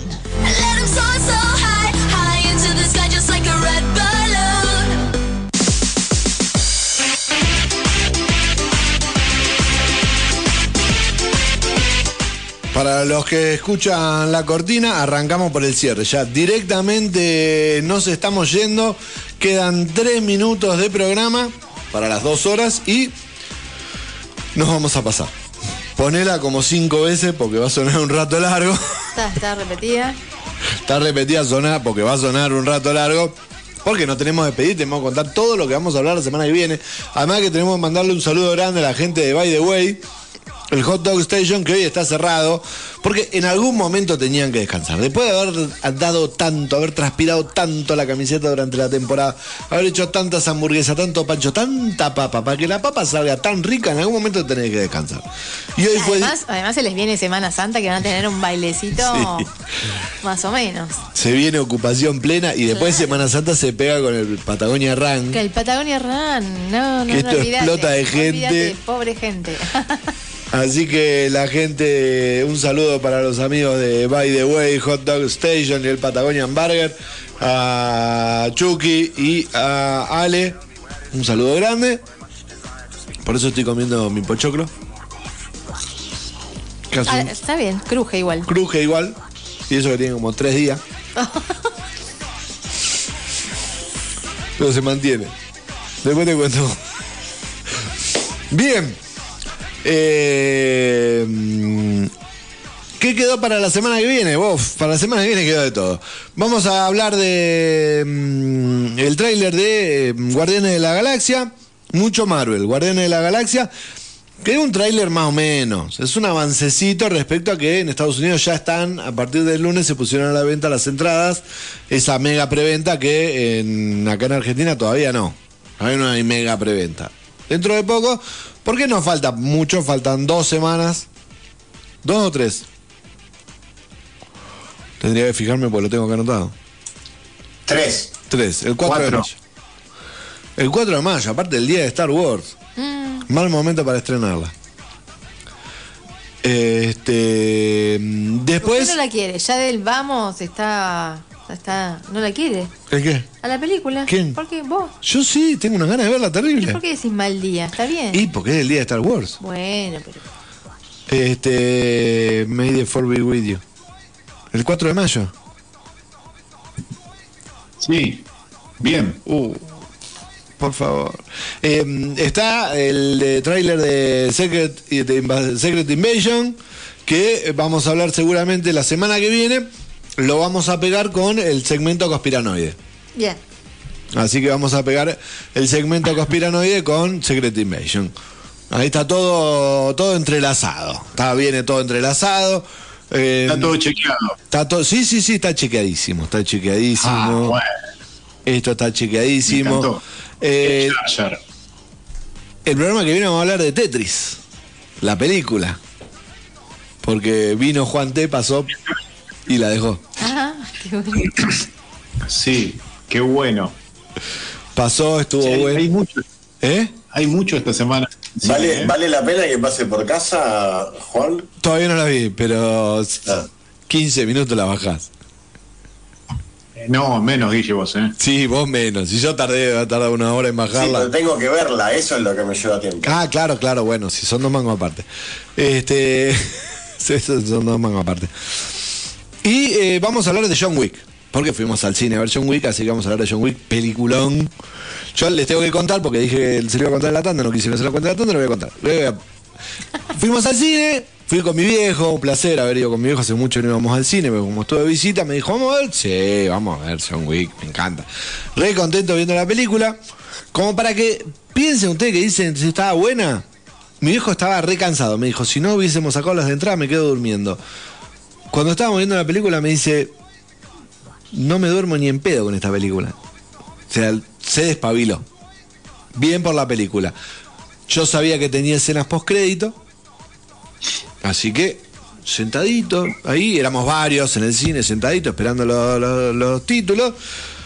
Pasan los títulos. No es que al, al medio, al final. Terminan los títulos, aparece el personaje de la escena post títulos, plum, apagan todo. No. Jodeme. A las puteadas. ¿En serio? ¿Hicieron eso? ¿Por En qué? la, en la segunda. Ahora te- pero igual después me, me di cuenta por qué me hicieron la anterior. Digo, no puede ser, estoy saliendo y lo agarro uno de Cotema, un- unos amigos de la gente de Cotema, le digo, Pato, Sí. nos quedamos con... Me mira y me dice, ¿en serio? ¿Para que yo te lo pongo? No, ¿En serio le digo? Sí. Pato. Se fue para Que adentro, la pre- inocencia te valga, ¿no te dijo? prendió el, prendió Ah, el no. reflector, entramos, entramos, eh, como yo entré, me escucharon, empezaron a entrar, empezaron a entrar, no éramos tanto, pero empezaron a entrar, y nos quedamos así todo, prendió todo, y vimos la escena postcrédito, que vale la pena esa escena postcrédito, así que, pero un genio, Pato, un genio la gente de Cotesma. Este, y la otra vez eh, la cortaron porque me eh, en un momento se para así y nos dice, gente, si se van a quedar a ver las escenas, quédense sentados, porque si están en esa línea de ahí no los vemos. Y claro, yo estaba parado contra un costado y no me veían. Y claro, miraron así, vieron que no había nada, apago todo y sigo.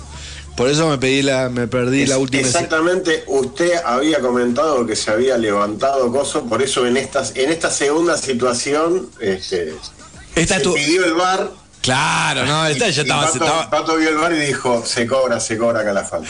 Claro, estaba, estábamos sentados ahí esperando, éramos como 15, 20 ahí esperando, no, no, no era como la otra que estaba yo solo en un costado. La otra valía, la otra valía, la otra valía, esta no, esta no. Así que válida la escena postcrédito, muy bien por la gente de Cotesma que este, volvió y puso, este, se tomaron el trabajo, así que terminamos saliendo como a la una de la mañana del cine. Pero una genialidad. Así que, bueno, ¿nos despedimos? Sí, nos despedimos. Bueno, cerramos un programa hermoso, un lujo, la verdad, lo que tuvimos hoy. Re lindo, me encantó. Eh, y bueno, mm, espero que la gente lo haya disfrutado también, realmente como nosotros. Eh, gracias, gracias a todos por escuchar, gracias compañeros y nos vemos nuevamente el, el lunes. Que tengan una hermosa semana y fin de semana y mm, disfruten ñoñeses.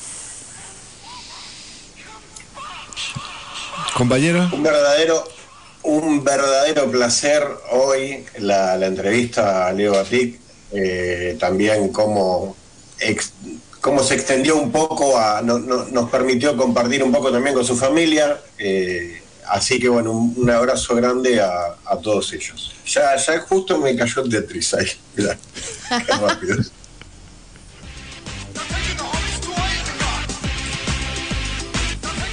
No le puede andar tan rápido. Delgado. Ah, perdón, me quedé, estaba mirando algo. Eh, sin programón, la verdad, un, gen- un gran programa. Eh, me encanta porque fue casi ni laburé, así que estoy muy contento con ello. Mientras tanto, me puse al día con algunas cosas. Eh, se estrena una peli que estoy esperando hace unos días, Air, la historia detrás del logo de eh, la división de Nike. Eh, Vi el tráiler, lo vienen pasando el tráiler ahí acá en Cotesma, así que es- esti- estimo que lo van a, la van a estrenar en cualquier momento. Sí, mucho. Se estrena también La Extorsión esta semana en cine, que es la peli de, de Franchella, Argentina, además de Mario Bros. No, no todo es Super Mario Bros. esta semana, así que estará interesante el cine para ir a disfrutarlo, al menos acá en Buenos Aires. Pásenlo bien, nos vemos la semana que viene, si hay suerte.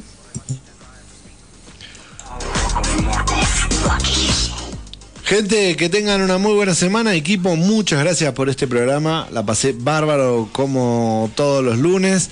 Eh, oh, muchas gracias a Leo Batic eh, y familia que se reportaron. Una charla muy buena. Recuerden que el programa está para ver en YouTube, está para, va a estar para escuchar en Spotify. En Spotify están todos los programas, en YouTube también. Así que gente, si quieren pasen y vean, compartan y disfruten, lean, eh, escuchen, vean, disfruten todo lo que le comentamos y pueden retrucarnos todo lo que decimos. Así que que tengan una muy buena semana, disfruten del feriado y de descansar y ver pelis. Nos vemos la semana que viene.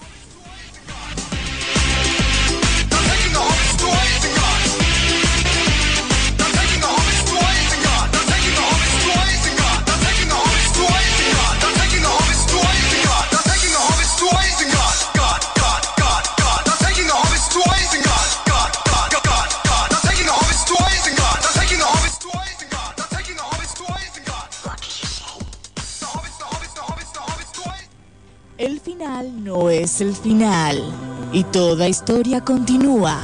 Pero este capítulo finalizó. Es el momento de guardar la capa, el traje, el antifaz y volver a la cotidianeidad.